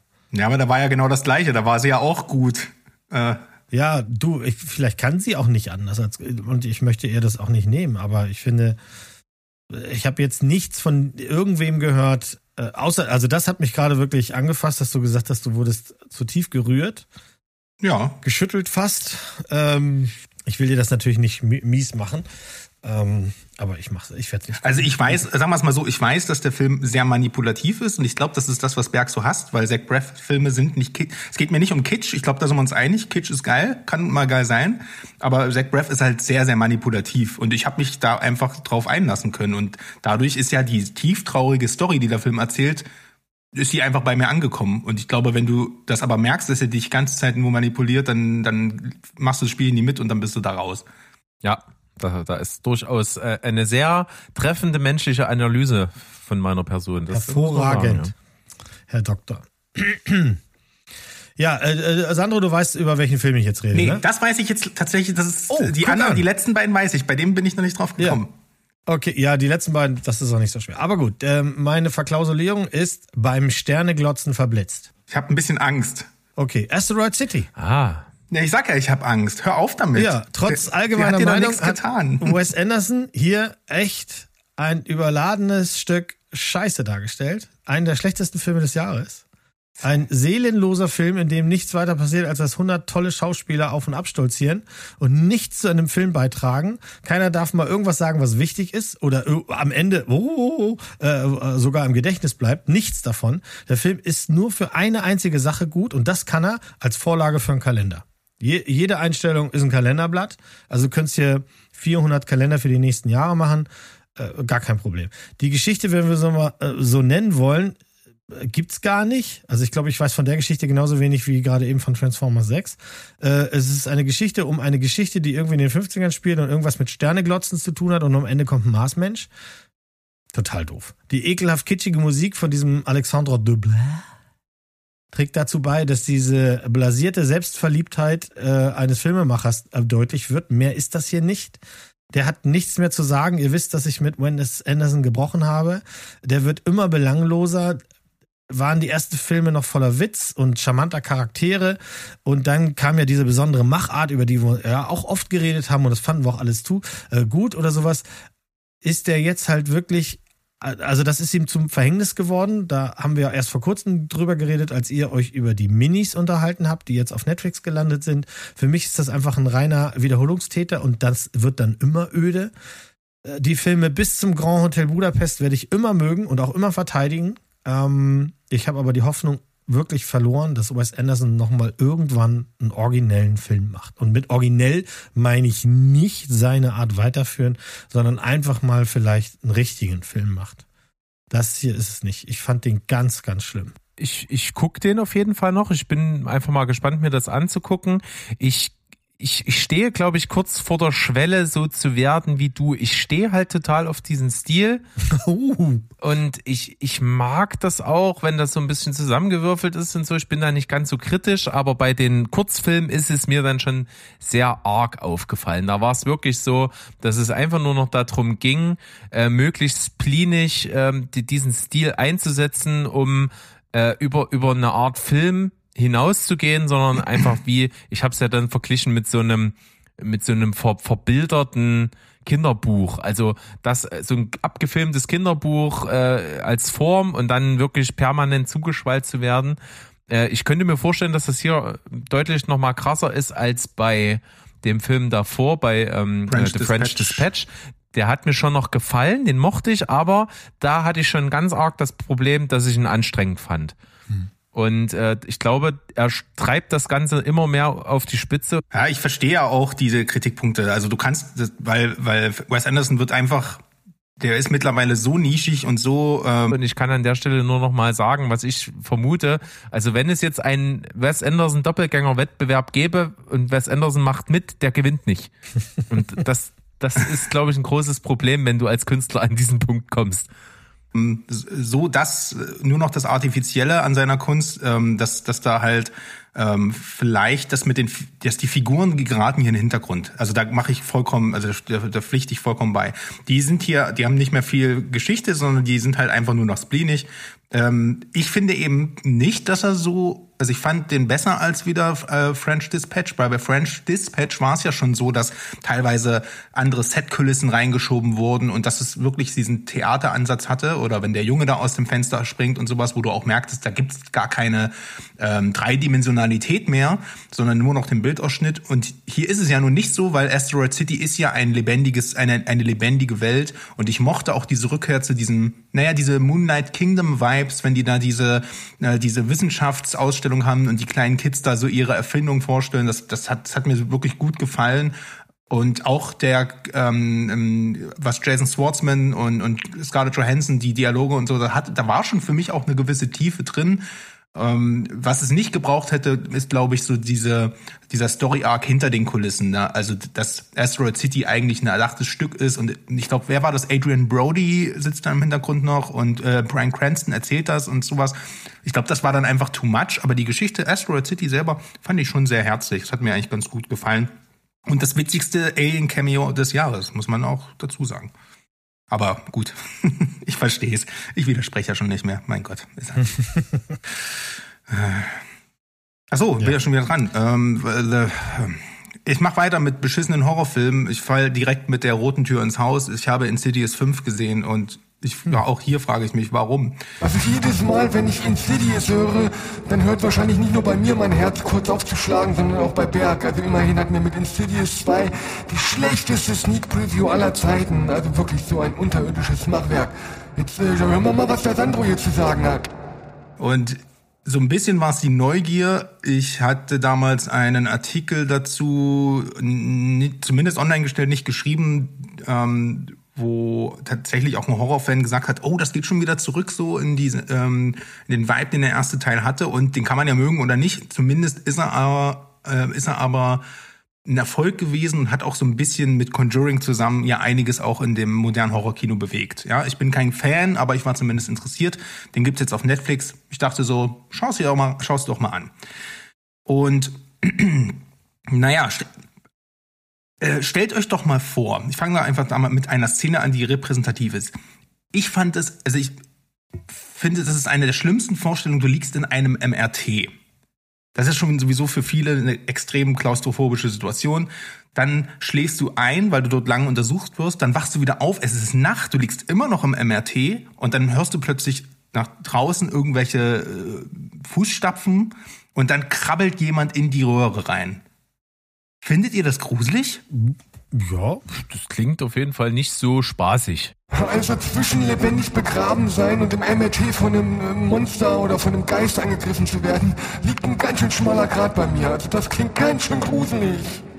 Ja, das ist eine richtig beschissene Situation. Und dieser Film schafft es, diese, finde ich, innovative Horroridee zu bringen. Also ich kenne so ein Szenario noch nicht. Und das so langweilig darzustellen. Und das ist genau das Problem von Insidious The Red Door. Wir haben hier das Regiedebüt von Patrick Wilson und ich kann nur sagen, Diggi, lasst es mal lieber bleiben.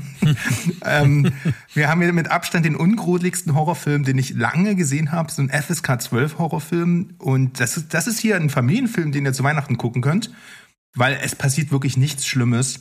Und mhm. Und auch mit schlimmen, doch es passiert viel Schlimmes, aber nichts Gruseliges. Das ist irgendwie neun Jahre nach dem zweiten Teil, glaube ich, oder nach dem ersten, keine Ahnung. Auf jeden Fall die Familie Lambert steht hier wieder im Mittelpunkt mit Patrick Wilson und der, der, der Rose Byrne oder wie die heißen. Ähm, und die müssen dann halt so die, die ganzen grauenvollen Erlebnisse nochmal durchleben und ins ewig, also das Ewigreich vergessen. Ähm, das haben sie ja, ne, es gab ja eine Hypnose und dann haben sie das vergessen, aber die haben immer so Flashbacks und der kleine Psychosohn der immer ins Ewigreich gucken konnte aus dem ersten Teil, der ist mittlerweile auch erwachsen, muss ans College, Vater und Sohn finden aber irgendwie kaum noch zueinander, dann lebt die Familie auch noch getrennt, ach, das ist doch scheiße, alles scheiße, so, und dann, ja, Problem ist nur, dann muss ja, muss man ja irgendwann wieder Horrorelemente reinbringen und dann köchelt das die ganze Zeit so auf Sparflamme. Es gibt keine Fallhöhe, weil denen ist ja alles schon auch passiert. Es gibt dann auch keine Kreativität, die das nochmal irgendwie in eine neue Richtung bringt, sondern die sehen einfach die gleichen Elemente, die man aus Insidious kennt. Also eine rote Tür und diesen geschminkten Darth Maul-Verschnitt äh, ja, genau. Dämon, den sieht, das, es gibt ja nicht mal was Neues in dem Film, weißt du, wo, wo man halt so sagt, in anderen Horrorreihen erfinden die wenigstens noch ein geileres Vieh. Das gibt es aber alles nicht, sondern die Horrorsequenzen, die du hier siehst, sind im Prinzip Flashbacks aus Teil 1, wo ich dann sage, wo, warum? Also warum sehe ich denn jetzt nochmal den, den gleichen Film, der schon nicht so besonders war? Und das heißt, weißt du, und nur um irgendwie so eine Klammer zu schließen, wo nie jemand danach gefragt hat, wann kann man bitte diese Klammer schließen?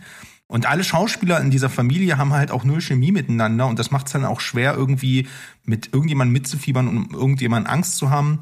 Und der will halt seine ganze Spannung die ganze Zeit daraus ziehen von etwas, was du schon längst weißt. Dir wird nichts Neues erklärt. Das wäre so, als würdest du nochmal jetzt in Stranger Things Staffel 5 würden wir alle nochmal äh, das Upside Down kennenlernen. Ich so, wow, geil. Danke, dass ihr mir das nochmal erklärt. Und es ist wirklich ein weiteres also man quält sich durch elendige Rückblenden und ähm, was ihr auf keinen Fall, falls ihr den gucken wollt, dann braucht ihr euch auf jeden Fall kein Recap angucken, weil hier wird alles nochmal hier werden die ganze Filmszenen vom ersten und zweiten Teil nochmal gezeigt. Das ist wirklich super unnötig ähm, und ist ein weiteres Melken von der erfolgreichen Reihe, die jetzt aber unrühmlich zu Grabe getragen wurde, äh, unrühmlicher als es wahrscheinlich sowieso schon war. Ähm, wahrscheinlich nächstes Jahr eine Fortsetzung, ihr werdet sehen. Ach, keine Ahnung, ist ja vollkommen egal. Das ist wirklich schade. Ich mochte eins und zwei eigentlich ganz gerne. Und drei und vier habe ich nie gesehen und dachte, ach, jetzt guck mal, jetzt ist ja fünf da, dann könnte man ja mal so eine schöne äh, so eine schöne, richtig lange Session draus machen, vielleicht auf zwei Tage verteilen oder so. Weil es wird ja einen Grund haben, dass es fünf gibt. Man mhm. könnte sogar ein, jetzt wo du sagst, ein Fancut aus Teil 1, 2 und 5 machen, weil die hängen ja quasi zusammen. Ja. Vielleicht wäre das, vielleicht kommt das noch, ich sag dir dann Bescheid. Ähm, ich habe die auf jeden Fall alle in meiner Watchlist drinne und wollte die nochmal gucken, aber ja, du bist ja auch nicht so ganz alleine mit deiner Meinung. Das sehe ich hier gerade. One of the worst, worst movies this year, disappointing. Shut the door ist auch geil. ja, äh, Shut the door. Schade. Ja, uh, ja 5,5 auf IMDb. Hm. Ah, weiß ich also noch nicht. Vielleicht äh, gucke ich es trotzdem mal irgendwann, weil ich abends alleine bin und mich gruseln will und dann feststelle, ist gar nicht so schlimm.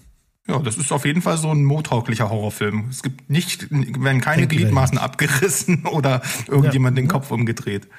Das ist gut. Ja, der Berg ist raus, ne? Der hat äh, von Insidious nichts gesehen, oder? Ich, ich bin äh, äh ich bin ganz raus bei Insidious, weil dass Steven und mein Film ist, der uns immer verbinden wird. Wir waren in der Sneak zu Insidious 2 und haben beide beschlossen, kollektiv, das ist der schlechteste Film, der jemals gedreht wurde. So sieht's nämlich aus. Ja, das, das hörten wir aber, aber es, so, Meinungen ändern sich ja. Und ähm, hattet ihr nicht die Aufgabe, den nochmal zu sehen? Wir müssen wieder Hausaufgaben verteilen. Das weiß ich nicht. Also das weiß ich ganz weit von mir. Doch, ich weiß das, das weiß schon. ich ganz weit von mir. Ich weiß das schon. Nie im Leben. Also bevor ich mir diesen Film nochmal angucke, da schaue ich eher Best Christmas Ever. Halt nicht freiwillig. Also ich gucke auf jeden Fall nie wieder einen Insidious-Teil. Das, das steht schon mal fest. Könnt ihr mir sonst was erzählen, dass dann im sechsten Florence Pugh mitspielt und ich gucke den trotzdem nicht. So. das wäre mal ein Plot-Twist. ja. So, ähm, ich muss natürlich so ein bisschen Stänkern? das obligatorische Stänkermaterial reinbringen. Ja, das sagen wir es mal so. Weil, ähm, ich sag mal, das ist für mich der enttäuschendste Film des Jahres. Es ist, wenn man es mal ganz ehrlich sagt, kein schlechter Film, aber eigentlich, wenn man die Umstände sich mal nimmt, ist es schon scheiße, was da abgelaufen ist. Und zwar ist es Killers of the Flower Moon. Nee, Rotten Tomatoes hat dich doch, äh, ähm, hat dich doch jetzt korrigiert. Ist doch Flowers of the Killer Moon. Ja, das stimmt. Das Ja. äh, wäre der bessere Filmtitel wahrscheinlich und der bessere Film, man weiß es nicht so ganz genau. Äh, ich werde wahrscheinlich dafür jetzt keine besseren Worte nochmal finden als äh, in Nummer Folge Nummer 45, als ich dann meinen großen Rant zu diesem Film ja schon hatte. Und ähm, ja, was soll ich jetzt nochmal dazu sagen? Also ich finde einfach, wenn man sich die Rahmenbedingungen anguckt, zum einen hast du Martin Scorsese, der ein wirklich großer Regisseur ist, der wahnsinnige geile Filme gemacht hat, bahnbrechende Filme gemacht hat. Dann äh, muss man sich den Cast angucken. Du hast Leonardo DiCaprio, der hier wirklich seit langem nicht mehr so eindimensional gespielt hat wie hier. Du hast äh, Robert De Niro, der zugegebenermaßen seit langer Zeit schon so ein bisschen Abziehbild seiner großen Vergangenheit ist, äh, der hier zwar einen guten Job macht, aber eben auch alles andere als vielschichtig ist. Wir haben eine super geile, interessante Story, die quasi die Mutter aller, aller True Crime Geschichten ist, äh, aufgrund der Historie, die, die diese Serie in, in Verbindung der Osage-Indianer mit den Morden bringt, die auch das FBI das in das Ganze involviert. Also das ist super interessant, aber es ist wahnsinnig höhepunktslos und dahinplätschernd erzählt. Und wenn ich dann noch höre, ja, das ist Absicht, um die künstlerische Vision zu transportieren, dann weiß ich nicht. Aber ganz ehrlich, das kann man sich nur leisten, wenn man Martin Scorsese ist. Jeder andere Regisseur würde mit Fackeln und Mistgabeln aus dem Dorf getrieben werden. Das kannst du nicht anders erzählen. Und ich finde, Alter, über 200 Millionen, echt jetzt, das, äh, wie gesagt, wir haben ge- gesehen, bei äh, mit 80 Millionen kann man sowas wie The Creator machen und sagt sich, Alter, das hat nur 80 Millionen gekostet, krass. Aber 200 Millionen, wo, wo, wohin? Wohin sind die geflossen? Keine Ahnung. Ähm, also ich bin maßlos enttäuscht. Dann ist dieser Film quälend lang. Ich hab, ich weiß gar nicht, was ich noch alles sagen soll. Wie gesagt, hört mal in unsere Folge 45 rein, Rockstars im Garten, äh, Rockband im Gartenhaus. Da habe ich da schon mal ein paar Worte für gefunden, aber ich muss es hier einfach nochmal erwähnen. Das ist, das geht für mich nicht. Du kannst dich nicht hinstellen als so renommierter Regisseur und sagen, ja, mit Absicht scheiße ich jetzt hier auf alles und ziehe voll mein Ding durch und ihr werdet das alle fressen. Und so ist es ja auch passiert. Die Leute fressen's und, und die Kritiker feiern's auch, weil sie nicht zugeben wollen, dass das hier wirklich prätentiöser Kack ist. Sieben Golden Globe äh, Nominierungen sind sehr empört. Ja, wir hören auf jeden Fall nochmal von diesem Film. Wenn doch nicht heute. Ich musste mir das schon mal live on air anhören, Mo. Aber ähm, ja, ist ja gut. Wir müssen ja. auch mal ein bisschen edgy sein, ein bisschen provokant. Ne? ein bisschen die Ellenbogen ausfahren hier. Komm. Ja, ja. Ich habe Oppenheimer mitgebracht. So. Nee. Im Leben nicht. Das traust du dich auch nicht. Ich jetzt. Jetzt weißt du, was es ist, ne, Sandro? Dönerfail. Gollums Föhnfrisur. Genau. Ein äh, Return to Gollums Föhnfrisur. Ich versuche mich äh, kurz zu fassen. Obwohl das auch ein Film ist, muss ich sagen, ähm, äh, also ich bin wirklich fast versucht, den bald nochmal zu gucken, weil ich habe äh, jemand äh, davon erzählt und äh, der hat den Film nicht gesehen. Und während ich das dann erzählt habe, was da alles falsch ist mit Luther the Fallen Sun, fand ich das eigentlich schon wieder ganz witzig. Also irgendwie ist das, das ist auch, das glaube ich, so ein weirdes Gefühl. Ne? Also ihr wisst ja noch, ich habe damals schon gesagt, ich habe mich so gefreut, dass es einen Luther-Film geben wird. Hab schnell nochmal alle Staffeln geguckt und die Serie ist immer noch sehr, sehr gut. Und Idris Elba ist auch immer noch eine richtig coole Socke, also der hat's bei mir nicht verkackt. Terminlich abgepasst habe ich meinen Rewatch so, dass ich dann den, den Film gucken konnte und dann ist das hier aber ein Reboot, das genau wie The Crown alles, was sie aufgebaut haben, mit dem dicken Arsch wieder einreißen wollen. Ich weiß nicht genau, warum das alles so schief gegangen ist. Also Folge 18, Gollums Föhnfrisur, gerne nochmal reinhören. Nur so ein paar Sachen, die mich auch äh, wirklich immer noch schwer belasten, wie ich gemerkt habe in diesem Gespräch. Erstmal, der Titel hat nichts mit dem Film zu tun. Es gibt keine gefallene Sonne. Äh, das wird auch nicht Sohn ausgesprochen, also der hat gar nichts mit dem Film zu tun. Äh, die Filmemacher haben irgendwann mal gesagt, ja, der klang halt gut, deswegen haben wir den so genannt. Das habe ich scheuert. Ich hau jetzt hier ein paar Spoiler raus, weil es ist mir vollkommen Wurst jetzt. Ehrlich, Freunde, wenn ihr den trotzdem noch gucken wollt, seid ihr selber schuld. Lucer kommt ins Gefängnis, weil dieser Oberschurke einfach möchte, dass er ins Gefängnis kommt, weil er eine bekannt, also eine, eine für ihn nie gekannte Bedrohung ist. Und wir, wir wissen nicht, warum das so ist und es wird auch nie erklärt. Dann geht alles ganz schnell, zack, zack, eine Szene später ist Luther im Gefängnis und zwei Szenen später ist er wieder draußen, weil es wirklich den hanebüchensten äh, Gefängnisausbruch der Filmgeschichte gibt. Also keine Figur in diesem Szenario macht etwas, was Sinn macht. Niemand würde das tun. Das ist unmachbar und lächerlich. Und genauso ist der Plot. Die Menschen bringen sich ja hier reihenweise um, weil sie alle ein ganz düsteres Geheimnis haben und sie springen lieber von dem Gebäude am Piccadilly Circus, als irgendwem darüber zu erzählen. Und kein einziges Mal erfahren wir Zuschauer, welche Art von Ge Ge äh, Geheimnis ist das? Also das müssen ja, ich weiß nicht, ne, wir hatten damals schon drüber geredet. Welches Geheimnis wäre so schlimm, dass du lieber von der Brücke springst? Die, die, die müssen ja alle irgendwie kleine Kinder ausweiden und äh, in der Haut rumlaufen oder sowas, weil alles darunter ist ja nicht schlimm genug, würde ich sagen jetzt. Ja, das stimmt wohl. Also, ich denke, da hat jeder seine andere Grenze, aber ich glaube, wir können uns ganz gut einigen da auf was. Ja, das stimmt ne, schon. Ich finde, ein, ein Schneeanzug aus kleiner Kinderhaut, das wäre so, okay, dann verstehe ich, ja, dann springen. Gute Reise. Äh, und der Serienmörder. Das ist deine Grenze, sorry, aber. Ja, ach so, ja. da würde mich dann schon interessieren, wo liegt eure Grenze? Äh, schreibt uns das auf dem Discord.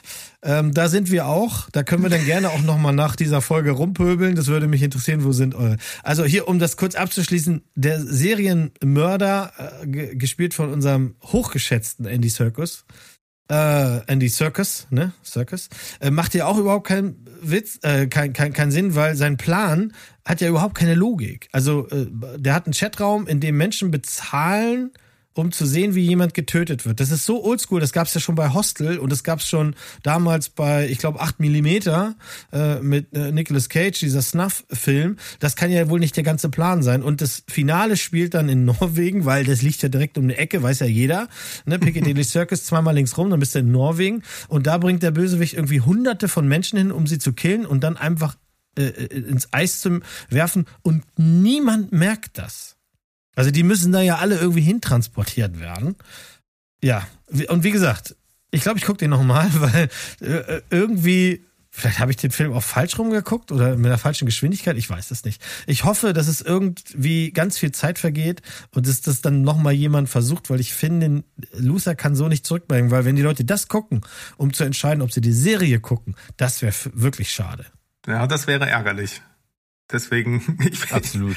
Ich habe es ja gar nicht bis dahin geschafft, aber nee. ähm, das ist, liegt aber auch so mal so ein bisschen daran, das ist so der Fluch und Segen von diesen Filme-Podcasts, an denen man teilnimmt. Dann bist du gerade dabei, irgendwas zu gucken und bist noch nicht ganz so begeistert. Und dann sagt dir jemand, am Ende wird's richtig scheiße. Und dann denkst du so, oh, ja, nee, lass ja. mal. Ähm, na, mal gucken. Es ist scheiße, aber dafür geht's richtig schön lang. Ja, und mit diesem Argument, da kriegt er mich ja immer, ne? Wisst ihr ja. Speaking of Bettgeschichten, ich habe euch jetzt etwas mitgebracht. Ähm also ich weiß nicht, was es ist. Sag mal die Verklausulierung. Ja, beste Verklausulierung der Folge, muss ich auf jeden Fall sagen. Aderlass und Wabensaft. Ja, das finde ich so schön. Na, Winnie Pooh, Blood and Honey. Ja, genau. Ah. Das Ach, ist Mano.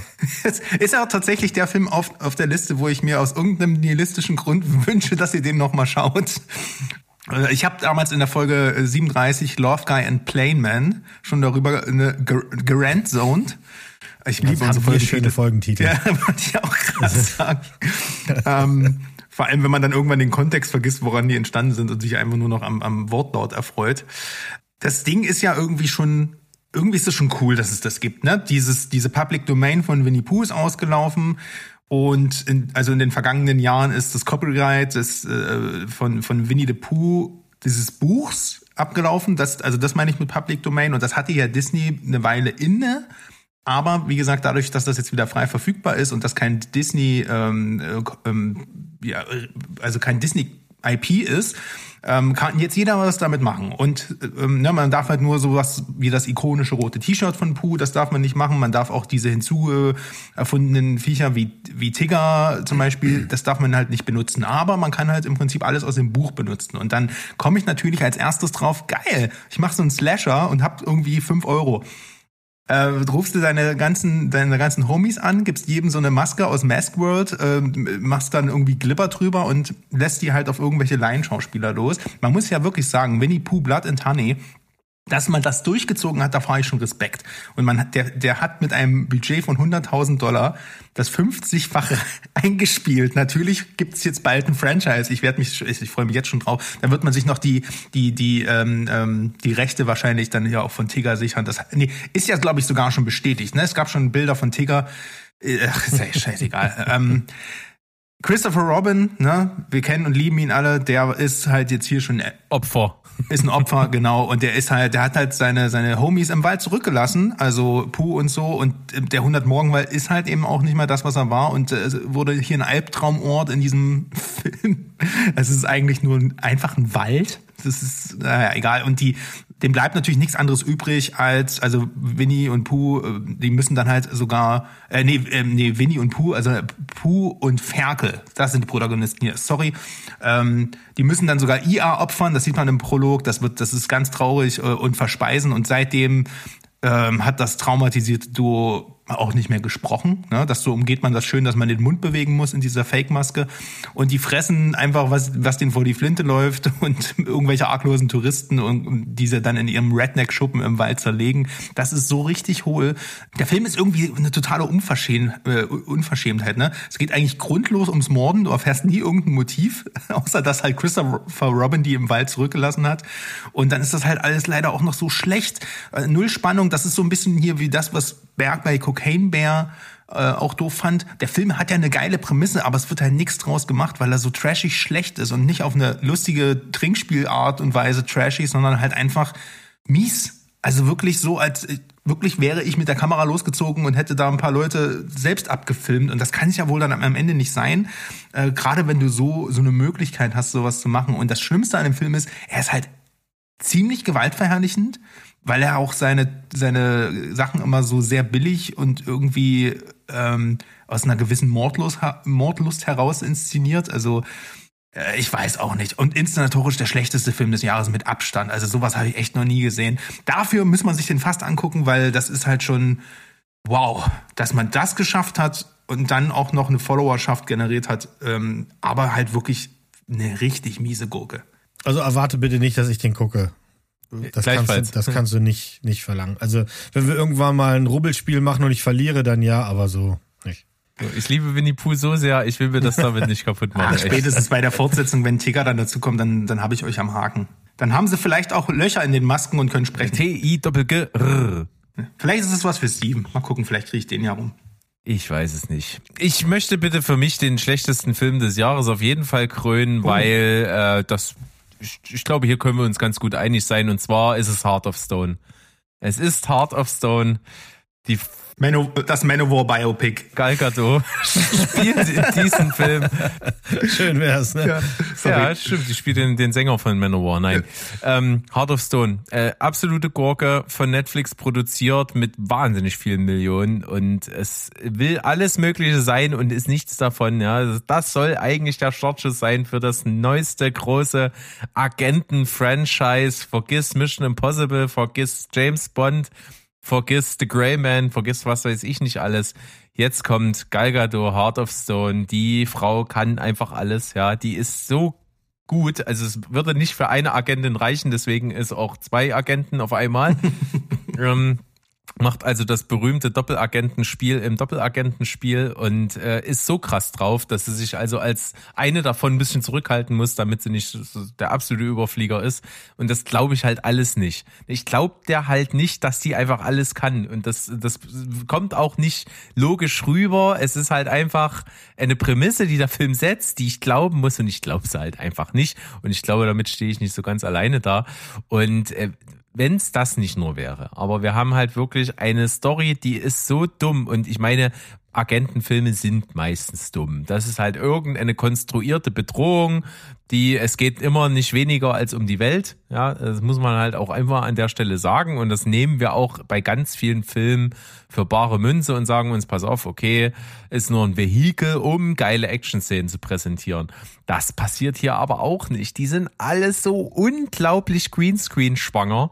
Das glaubst du einfach nicht. Und es sieht halt oft scheiße aus. Es ist oft scheiße geframed, scheiße gekiet. Es ist einfach auch oft zu übertrieben, wenn man das bei Actionfilmen überhaupt sagen darf. Hier ist es so.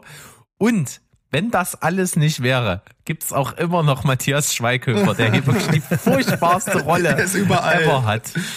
Als Herzbube, ja, und, und also ich, ich weiß es nicht. Ich krieg da auf jeden Fall Wut. Wir haben in Folge 36 und 37 zweimal drüber geredet, jetzt rede ich das dritte Mal drüber und ich glaube, das hat's auch gebraucht, um wirklich nochmal zu betonen, wie sehr Netflix hier echt ins Klo gegriffen hat, weil es ist wirklich von vorne bis hinten scheiße, es ist nicht spannend, es sieht kacke aus, es ist nicht nachvollziehbar. Selbst in dieser abstrusen Superhelden konstruierter Plotlogik ist es scheiße. Äh, und wenn ich jetzt bei Mo nochmal anknüpfe, ne, Idris Elba fährt von London mal kurzerhand mit einem SUV nach Norwegen, die ist hier auch äh, an der einen Stelle der Welt und, und dann erfährt sie, oh, Ach, das findet jetzt dort statt in Island. Naja, schnell nach Island. Ich, ich war gerade noch in der Wüste, egal, in der Wüste, aber naja. Und natürlich haben wir auch noch ein, ein super krasses KI-Sicherheitssystem, was in einem Zeppelin in der Stratosphäre um die Welt fliegt. Warum auch nicht? Ne? Es muss ja immer mal komische Orte geben, an denen wir irgendwelche äh, Sachen Haste-Movie-mäßig irgendwie entwenden oder infiltrieren muss, was auch immer. Also es ist so eine zusammengewürfelte Kacke, die kann man sich nicht vorstellen. Außer gut aussehen kann Gal Gadot wirklich nix. Also in dem Film bringt das auch alles gar nichts und es ist wirklich für den Arsch. Heart of Stone. Ich hoffe, uns bleiben weitere Teile davon erfahrt, äh, erspart, aber ich befürchte nicht. Ja, aber gut, dass du nochmal, auch wenn es jetzt zum dritten Mal war, jetzt halt mir die Fresse über den Film und oder hüllen den Mantel des Schweigens darüber. Aber es ist gut, dass du den nochmal mitgebracht hast. Ich finde, das steht so ein bisschen auch also na, für das, was Netflix gerade, also nicht generell, da gibt es viele gute Sachen, werden wir bestimmt auch nochmal drüber reden, aber in ihrem Blockbuster-Bereich, sagen wir zumindest, falsch macht. Das sind alles so Second-Screen-Filme, die, ne, wo die wissen, ja, viele Leute, die wollen das nur so nebenbei gucken und deswegen machen wir hier einfach auch so eine Abfolge von immer wiederkehrenden Stilmitteln, die wir alle schon tausendmal gesehen haben. Handlung muss keinen Sinn ergeben, Action muss auch nicht gut choreografiert oder ausgearbeitet sein, um Gottes Willen und die Dialoge, ach komm, na, das ist ja erstmal total nebensächlich und ich finde, das muss schon abgewatscht werden. Mir hat die erste Drogen und die erste Besprechung schon gelangt. Ich habe es nicht geguckt. Ich glaube, das Gurkenorakel hat es gesehen, äh, fand es aber auch nicht gut. Also das, ne? Ja, meine mich zu erinnern, dass wir drüber sprachen. Mhm, mhm. Und ja, sie aber nee, auch sehr ungläubig war und meinte, ich weiß nicht, was sie da versucht haben, aber sie sollten es nochmal versuchen. Beim Steven hatte angefangen damals, als ich in der Folge mit ihm drüber gesprochen habe, das finde ich auch krass. Er hat angefangen, fand den Anfang jetzt nicht so schlecht. Ich weiß aber nicht, ob er dann weitergeguckt hat. Steven, das musst du uns mal hm. erzählen. Ja. Bau das hier mal ein. Ja, swoosh, Power of the Post-Production, da bin ich wieder. Ähm, da baue ich das mal kurz ein. Also der ein oder andere wird über die Jahre gemerkt haben, ich kündige manchmal Dinge an und mach's dann nicht. Und so habe ich es auch hier getan. Ich habe den Film nicht geschaut. Von daher, weiter Jungs. Gut, jetzt komme ich zum Schlimmsten, was ich dieses Jahr gesehen habe. Und der Sandro weiß schon, was das ist. Ja, es ist. Weil er äh, schon mal versucht hat, mir, mir, äh, mir, mir nicht das zu verschönern, aber es irgendwie gut, besser zu reden, als es ist. Das Schlimmste, was ich die. Ooh, I'm blinded by the light. No, I can't. Ich hör's. Das ist genau das Problem. Das ist genau das. Super, dass du das Lied angestimmt hast. Also das Schlimmste, was ich dieses Jahr gesehen habe, ist und bleibt The Idol. Und das, das würden wir so eine Show nicht jedes Jahr machen, wäre das wahrscheinlich für die nächsten Jahre ganz, ganz, ganz weit oben. Ähm, man muss ja das Versagen auf ganzer Strecke auch ein bisschen bewundern, aber man darf es vor allem auch erstmal hassen. Die, die Serie Du hast sie ja gesehen, der Berg hat sie nicht gesehen und wenn der Berg schlau ist, lässt er das auch.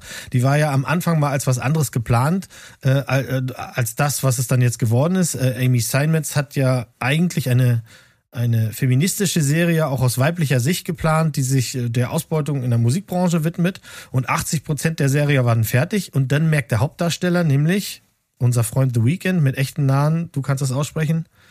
Äh, nee. Tesfaye oder Test, also wir Ach nennen ihn so, mal ich dachte, Tedros. in der, in der, in der, in der Serie heißt. Nee, da heißt der er nämlich so- Tedros, ja. Tedros, Tedros heißt der Typ. Was ist denn das für ein Name? Ja, ja, so. Also wir nennen ihn mal Tedros. weiter Tedros. Es geht hier um Tedros und Jocelyn.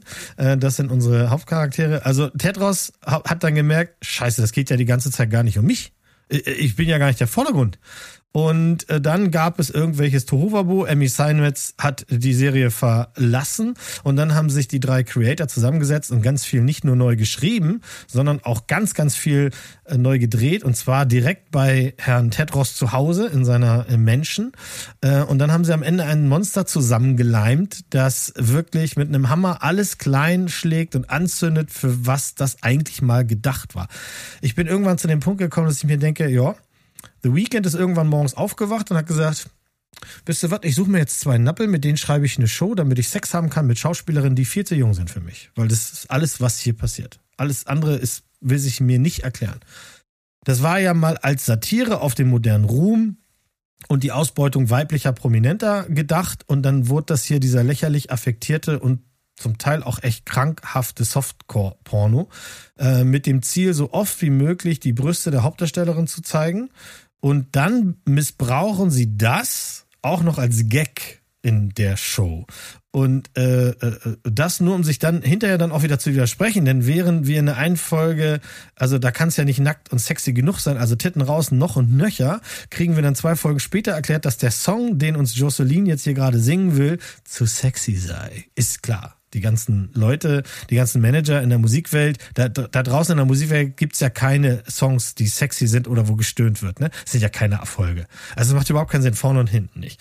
Äh, der Typ, dem diese Sängerin verfällt, also Tedros, ist in jeder Szene ist The Weeknd unsexy und der creepiest Motherfucker, den du dir vorstellen kannst. Der sieht elend, gruselig, unsicher. Das, das ist ein richtiger Kacktyp. Wenn du den in der Bar oder in der Disco sehen würdest, würdest du sagen, Alter, zieh ab, geh raus, geht äh, wirklich.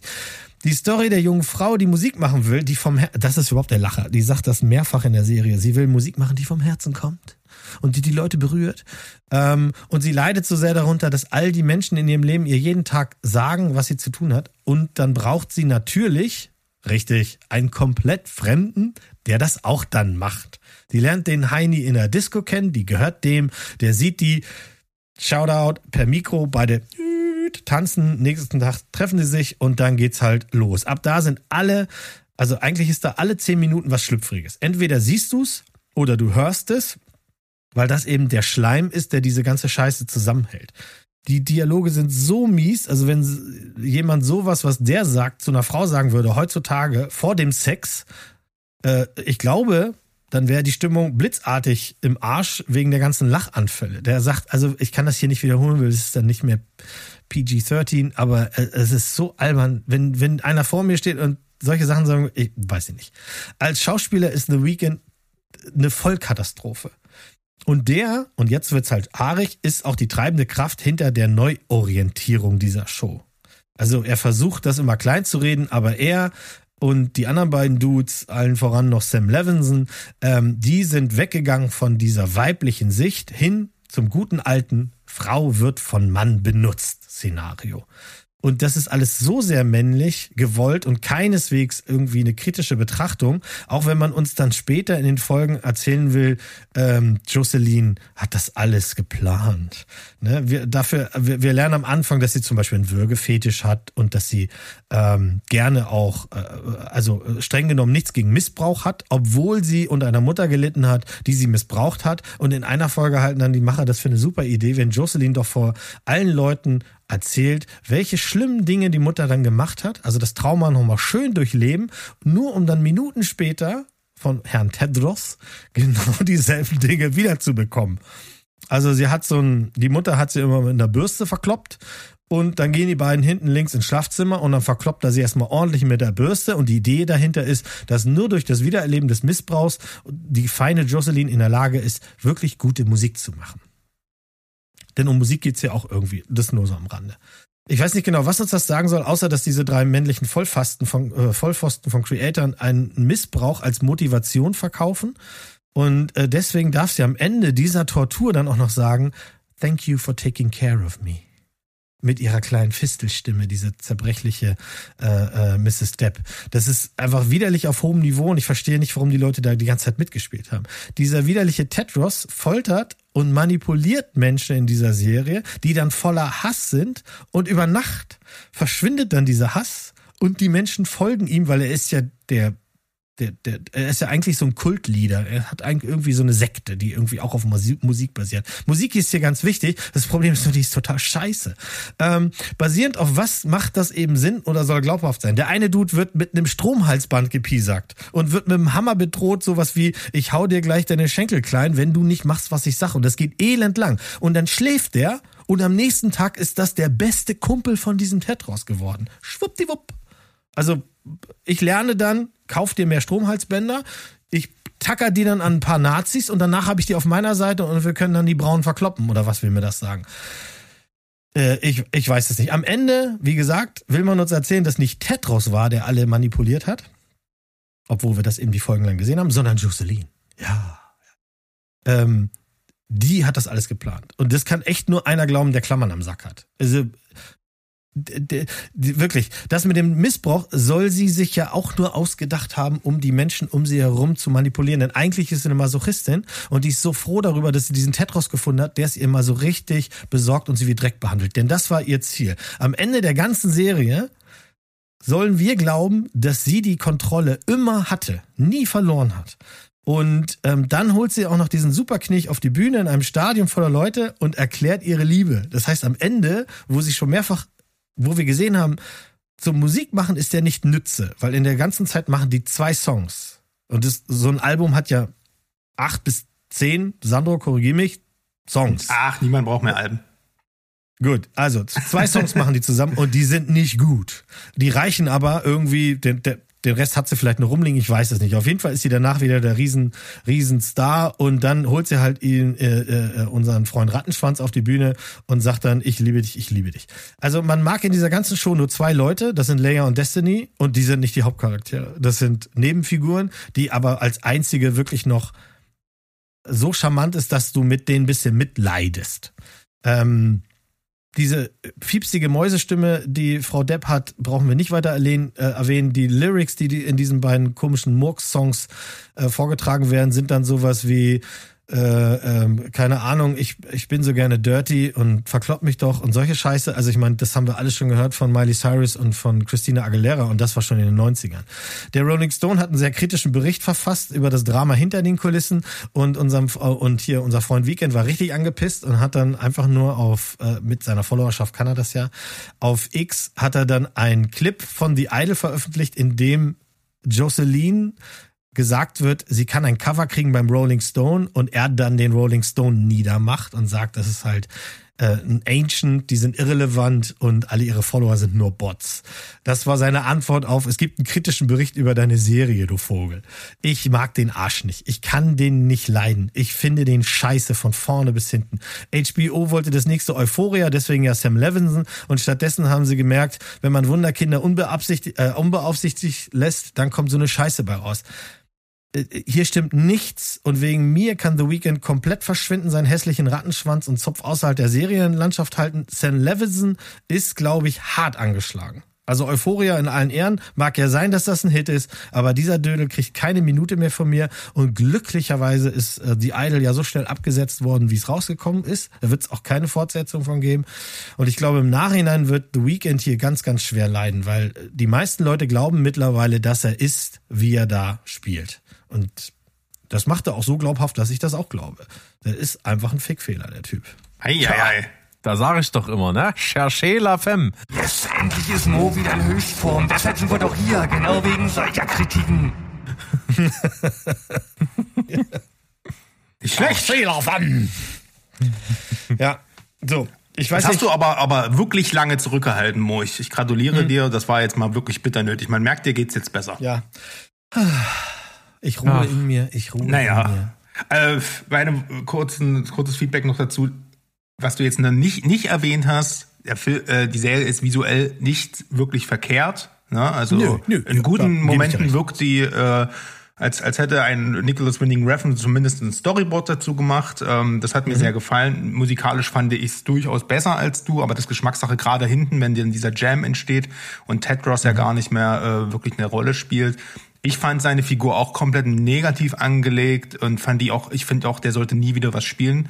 Äh, was ich mich halt auch wirklich wundert, was mich halt auch wirklich wundert, weil er spielt in jedem Musikvideo, die auch wirklich gut sind, von ihm wesentlich besser als in dieser Rolle. Vielleicht liegt es an den Dialogen, keine Ahnung.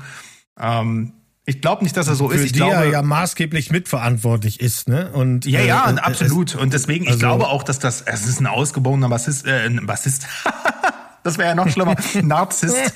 ähm, ähm, also das ist ein selbstverliebter Künstler. Ich glaube nicht, dass es der Schlimmste da draußen ist, aber ich glaube auch nicht der Unschuldigste. Ich denke, da ist schon auch ein bisschen Personality und Ego mit drin. Ähm, aber das ist mir eigentlich scheißegal. Ich finde aber auch, dass ich, ich sehe die problematischen Punkte, habe vieles aber auch anders gedeutet, muss ich sagen. Für mich war das am Ende eine Machtdemonstration, als ihm die Liebe gesteht und ähm, eine Umkehr des, ähm, des dieses äh, Opferverhaltens. Ich finde find auch die Grundaussage aber ziemlich bescheuert der Serie.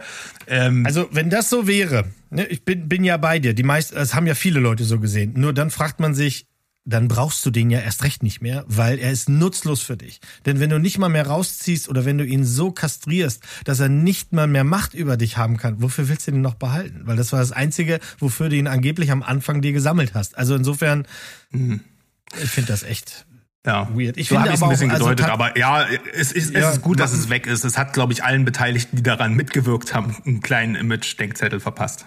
Mindestens. Ja, ja, gut wär's, gut wär's. Also Sam Levinson kann sich ähm, dann lieber noch mal ein paar Scheiben woanders abschneiden und vielleicht mal was Neues machen.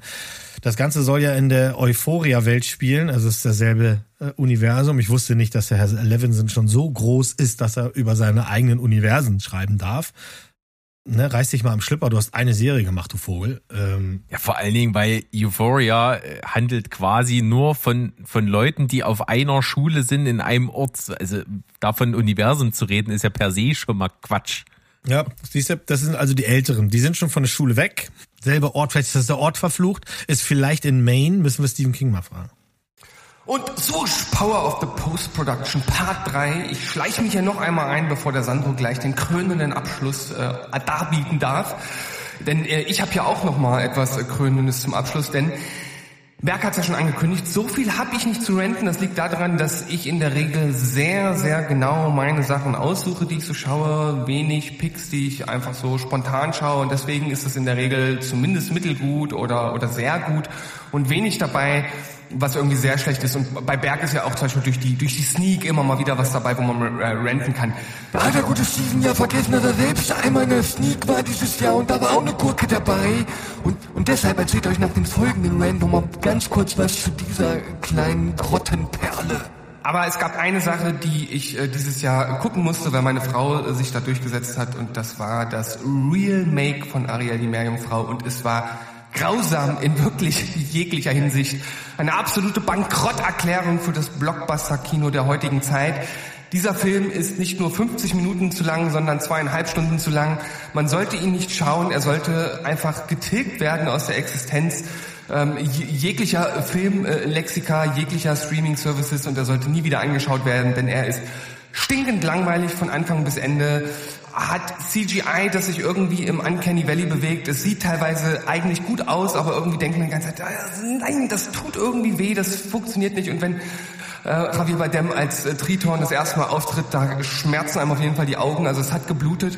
Der Typ, der den Prinz Erik spielt, der ist so gesichtslos. Also wirklich, ich habe das ja damals schon im Rant gesagt, äh, die Ausschreibung muss irgendwie gießen haben. Wir suchen jemanden, den man absolut nicht wiedererkennt, der keinen äh, Charme hat, der nichts ausstrahlt und der danach in irgendwelchen drittklassigen äh, Daily Soaps verrottet und von niemandem mehr gesehen wird.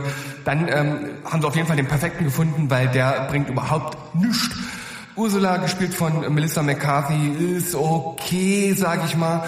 Und das Einzige, was ich an dieser Stelle wirklich irgendwie positiv herausheben könnte, das wäre Haley Bailey als doch außergewöhnliche Wahl als Pick für Ariel. Die hat einen Look, die, die bleibt irgendwie hängen und die spielt das auch okay. Aber nochmal, das ist so ein überflüssiger Film. Also, es bleibt einfach nichts hängen. Er ist langweilig. Es ist wirklich, es ist äh, nichts künstlerisch Wertvolles da dran. Bitte, bitte, spart euch die Zeit und ignoriert auch alle anderen verkackten Disney-Remakes in der Zukunft. Die haben wirklich absolut nichts in der Filmwelt zu suchen. Disney, strengt euch mal mehr an. Das ist nichts. Und jetzt übergebe ich meinen Dreizack an Sandro. Und wie bereits sehr liebenswürzig von der Stimme Gottes angekündigt, grätsche ich hier nochmal zwischen, bevor ich dann wirklich den Dreizack an äh, Sandro hinüberwerfe, erzähle ich euch an dieser Stelle ganz kurz nochmal etwas über den Sneak-Film, den ich zu Beginn des Jahres zusammen mit Sandro und Bert geschaut habe. Und Sandro hat ihn vorhin schon erwähnt, es war der sehr, sehr, sehr, sehr gute Island-Thriller Gletschergrab. Er basiert auf den Romanen von, und wahrscheinlich werde ich diesen Namen jetzt völlig zeichseln, aber ich versuch's mal, Analdur Indriasson. Darauf basiert das Ganze und ja, das ist ein, ein Island-Thriller, wie es mehrere dieser Art gibt oder wie es, ich sag mal, auch, auch die Schweden-Thriller ja oft machen. Es gibt irgendeine große Verschwörung. Hier ist es also ein abgestürztes Nazi-Flugzeug aus dem Zweiten Weltkrieg, das gefunden wird. Das äh, taut auf im Eis und ähm, da gibt es aber einen amerikanischen Piloten drin und irgendwie ist das alles miteinander verwickelt und jetzt kommt da jemanden äh, dem anderen auf der Spur und es geht um eine, ich weiß gar nicht mehr, was das war, ich habe schon die Hälfte vom Film vergessen, eine Autorin, nope, keine Autorin, eine Bankangestellte. Und die findet irgendeinen Historiker und äh, die äh, finden später noch einen dritten Sidekick und die arbeiten dann auf einmal zusammen. Und irgendwie ist der Film am Anfang sehr ernst gehalten und dann aber auf einmal kommen so komödiantische Elemente, die irgendwie da so reingequetscht werden, die überhaupt nicht mit dem Rest zusammenpassen. Ganz zu schweigen von Wotan Wilke Möhring als wirklich völlig überforderten Auftragsmörder, der die Truppe dort verfolgt. Absolut grottenschlecht. Vor allem, weil man hinten raus versucht, so eine Art äh, Indiana Jones ähnliches Franchise zu äh, etablieren. Und das funktioniert einfach vorne und hinten nicht. Der Film ist nicht spannend, der ist nicht gut inszeniert, der ist nicht gut geschauspielert. Lasst es sein. Schaut Gletschergrab nicht. Und jetzt werfe ich nicht den Dreizack rüber, sondern das gefrorene Nazi-Flugzeug und ich hoffe, äh, Sand überlebt. Hm. Naja, ähm, krasses Ding. Ähm, Heiter uns doch mal ein bisschen auf, Sandro. Ja, mache ich. Ich äh, mach den Sack mal hier zu. Ähm, ich ich habe den roten Witz für euch mitgebracht, The Flash. Ja. Ähm, habe ich ja schon in Folge 30 CGI-Babys aus der Hölle ähm, besprochen. Äh, das war damals schon eine harte Nummer für mich. Die, äh, die Pille ist nicht gerade kleiner geworden, die ich schlucken muss, weil ich finde den Film. Warum habe ich ihn auf Platz 1 genommen? Ähm, viele mochten den ja aus irgendeinem Grund auch. Aber irgendwie für mich steht er wie kein anderer Film für den Untergang des Blockbuster-Kinos, vor allem, den wir 2023 ja erleben durften, zum Glück teilweise, muss man sagen. Ähm, du hast ein Franchise, welches einst vielversprechend startete, ne, das DCEU mit Chris, von Christopher Nolans Dark Knight äh, Reihe noch inspiriert aus Milliardenhöhenflügen. Er hat Man of Steel noch mitproduziert. Das wurde alles, das wurde alles gut aufgenommen und dann wurde es ganz schnell, ganz ist das Kartenhaus ganz schnell leider wieder zerfallen. Was mit Justice League dann am Ende passiert ist, muss ich an der Stelle nicht nochmal erwähnen. Und ja, das DCEU, was ja die Tage auch mit Aquaman 2 endlich zu Ende geht, das wird hier eigentlich schon zu Grabe getragen. Äh, nicht im Grabe haben sie allerdings meinen erklärten Lieblings-Batman Michael Keaton gelassen, dessen Anwesenheit diesen Film einerseits irgendwie sehenswert macht, leider muss ich sagen, mich ihn aber auch auf der anderen Seite genau deshalb auch genauso sehr hassen lässt. Worum geht's? Flash ist Teil der Justice League, ähm, er arbeitet mit Batman zusammen und hier meine ich jetzt Ben Affleck, weil es ist ja auch überhaupt nicht verwirrend. Und zusammen reißen sie halt ein paar Gags, müssen irgendwie ein paar Leute retten, zum Beispiel ein paar CGI-Babys, die aus einem umstürzenden Wolkenkratzer mitfallen und die müssen die, und der muss die dann mit Mikrowellen einfangen. Kein Scheiß, das passiert wirklich. Ähm, und dann zanken sie sich ganz doll und aber am Ende ist alles gut. Aber Flash, der will nicht die ganze Zeit von Batman wie ein kleines Kind behandelt werden. Und außerdem ist ja seine Mutti ist halt gestorben, er hat das Trauma nicht verarbeitet und da will die wieder haben und Mann und mit der Justice League, das äh, man er hat ja in, in, in Justice League auch schon mitbekommen, zumindest im Snyder Cut, wenn ich richtig richtig schnell renne, dann kann ich ja die Zeit umdrehen, ist ja verrückt. Ja, hey, und das macht er hier, rennt quasi zurück ein paar Jahre und findet tada, noch ein Flash. Wir haben also zwei nervige Ezra Millers, die keiner ausstehen kann in dem Film und die sich die ganze Zeit streiten. Ähm, er ist dann in einer Welt ohne Metawesen. So kann man auch einfach erklären, warum es hier keine Aquaman und keine Wonder Woman gibt. Die gibt's aber auch am Anfang des Films. Also den Gal Gadot sinnlosen Cameo, den habt ihr hier natürlich auch, wie in Shazam 2 und wo auch immer sie. Äh, die kommt ja immer mal kurz mit dem Lasso vorbei. müsst ihr nicht drauf verzichten. Aber wie gesagt, Komm, hol das Lasso raus. Wir spielen Cowboy und Indianer. Okay, ich weiß nicht, ob das. Egal. Ähm, auf jeden Fall, alles, was jetzt kommt, ist auch eh traurig. Berg, da kannst du auch weiter singen. Ähm, die gehen dann halt, er findet dann halt raus, dass es doch einen Batman in der Welt des anderen Flash gibt. dann gehen die halt in die, äh, in die, in die Mansion von Batman. Aber da ist halt, ja, der alte Batman, also Michael Keatons Batman. Und äh, es ist irgendwie so schön, ihn zu sehen und kurzes Bild. Ich würde gerne den Film nochmal schauen, aber dorthin spulen, das Bild anhalten, ihn mir im Kostüm ansehen und ganz kurz zu fantasieren, wie schön wäre ein Tim Burton Batman-Film, Batman Beyond, auch wie schön könnte es sein. Bring einfach den Flair zurück. Es macht auch Sinn. Also der Batman, den Michael Keaton gespielt hat, das ist ein Typ, der macht, bis er umfällt. Das ist okay, dass der mit 70 Jahren das macht. Und dann, ach so, wir haben ja aber jetzt keinen Superman in dem Film, sondern was ganz Neues. Wir haben Supergirl. Ja, es ist auch keine, keine Ahnung, warum es dort Supergirl gibt, wird nicht erklärt, ist halt einfach so. Und natürlich, weil uns kein anderer Bösewicht einfällt, müssen wir Michael Shannon als General Zod zurückbringen, weil alle wollten, dass er wiederkommt. Ey, ohne Scheiß, Michael, äh, Michael Shannon war super als General Zod, aber warum? Also warum jetzt nochmal diese, ich, ich, speaking of Klammern schließen, wo niemand nachgekräht hat. Ja, wir bringen ihn zurück. Michael Shannon hat sich einen Paycheck abgeholt und spielt einfach emotionslosen Weltenzerstörer runter. Und was am Ende des Films mit Michael Keaton als Batman passiert, es ist so demütigend, dass ich diese die alten Filme wohl wahrscheinlich ein paar Jahre nicht mehr gucken kann. So so viel Schrecken hat mir das und Leiden hat mir das zugefügt. Es ist ein Film wie ein Schädel-Hirntrauma. Die ganzen Cameo, äh, Cameo-Parade am Ende. Da alle Superhelden von DC werden dir quasi im Schnellverlauf mal kurz äh, gegens Gesicht geworfen. Auch die, die es hätten es wehren, äh, hätten es wehren können. Nicolas Cage, der nichts wusste von seinem Cameo, aber in diesem Film ist. Äh, und, am, und dieses fiese, unfertige Müll-CGI, also wirklich, das sieht aus wie Sharknado 3.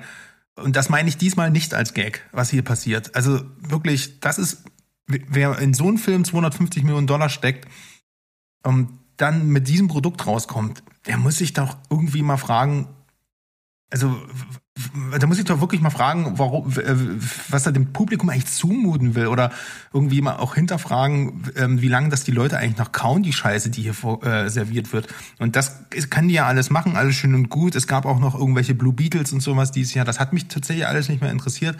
Und ich bin so ein großer Comic-Fan und das ärgert mich einfach, dass hier so Schindluder mit diesen mit, wirklich mit, mit Nostalgie betrieben wird und dass dann auch einfach noch gesagt wird, ja, da, das ist die gleiche Figur und wir machen das jetzt so.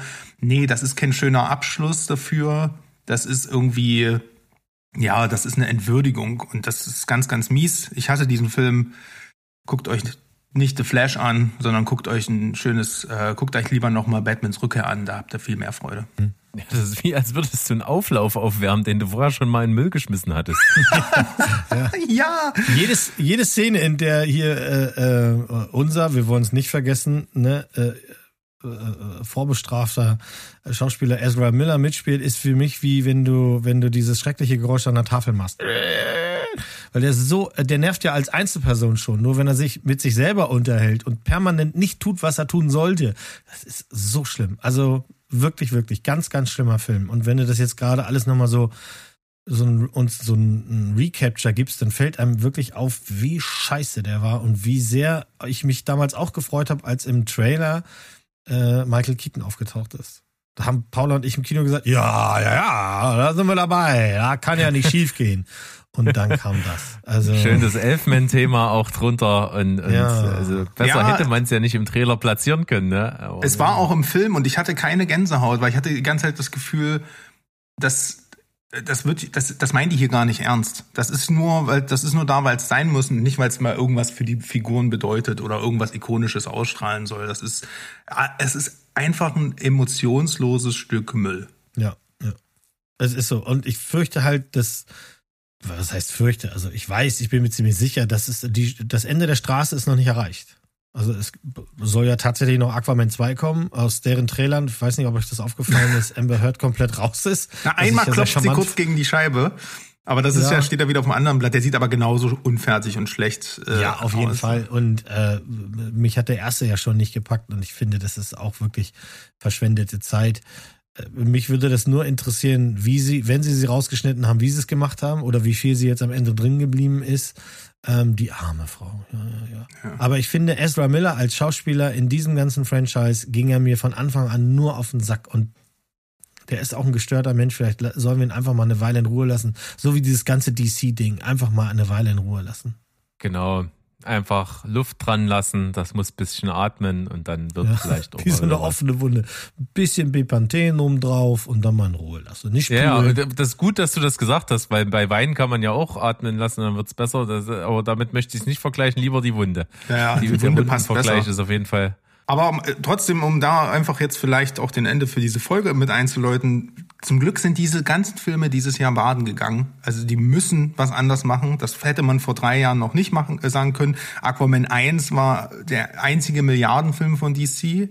Und ich fand den auch nicht so schlecht, oder das ist jetzt aber erstmal Geschmackssache. Aber was, was dieses Jahr passiert ist, ist, das kündigt halt wirklich einen Change im Blockbuster-Kino an. Und zum Glück, also ich glaube, wir brauchen den alle.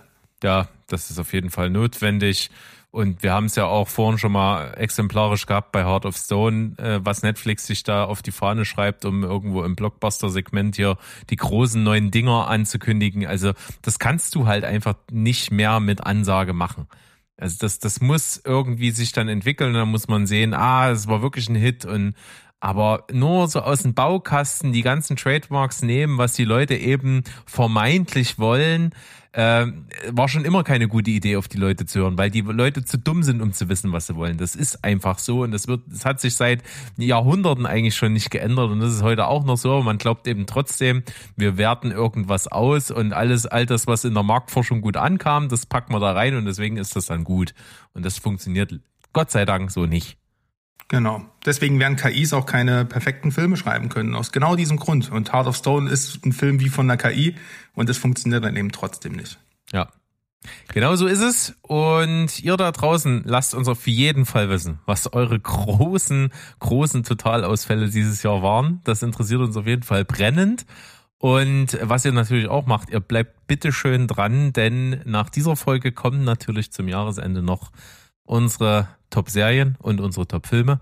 Und da freuen wir uns auf jeden Fall richtig drauf. Wir haben richtig Bock. Wir arbeiten irgendwie so als, als Podcast-Kollektiv, was wir ja mittlerweile sind, durchaus darauf hin, dass wir zum Jahresende wirklich das mal zusammenfassen, das Revue passieren lassen und dann auch wirklich äh, schimpfen wie hier oder dann eben in absoluter äh, Ekstase schweben irgendwo, wenn wir dann unsere besten Sachen prämieren. Und da freue ich mich ganz groß drauf, äh, das mit euch auch hier zusammen zu machen. Und dann ist auch Steven wieder dabei. Das wird super. Da sind wir zu viert und dann gucken wir mal, was es alles Gutes gab. Heute gab es nicht so viel Gutes, aber das war ja mit Ansage so. Packt bitte nichts auf die Watchlist. Ja, genau. Das können Nichts wir noch davon sagen. auf die Watchlist. Sagt nicht, Nee. wir haben euch nicht gewarnt. Richtig. Alles klar, dann würde ich mal sagen, wir schaffen das heute vielleicht zu dritt. Ich würde es ankündigen mit Tschüss, Ciao. Und goodbye. Und gut, oh Scheiße. Bleibt spoilerfrei. Jawohl. Als hätten wir es vorher abgesprochen. Mega. Mega. Sehr gut. Ja. Wir sind Also mit. Da, da, da, da, da. Komm, hol das Lasso raus. Gut. Das ist die Rentzone.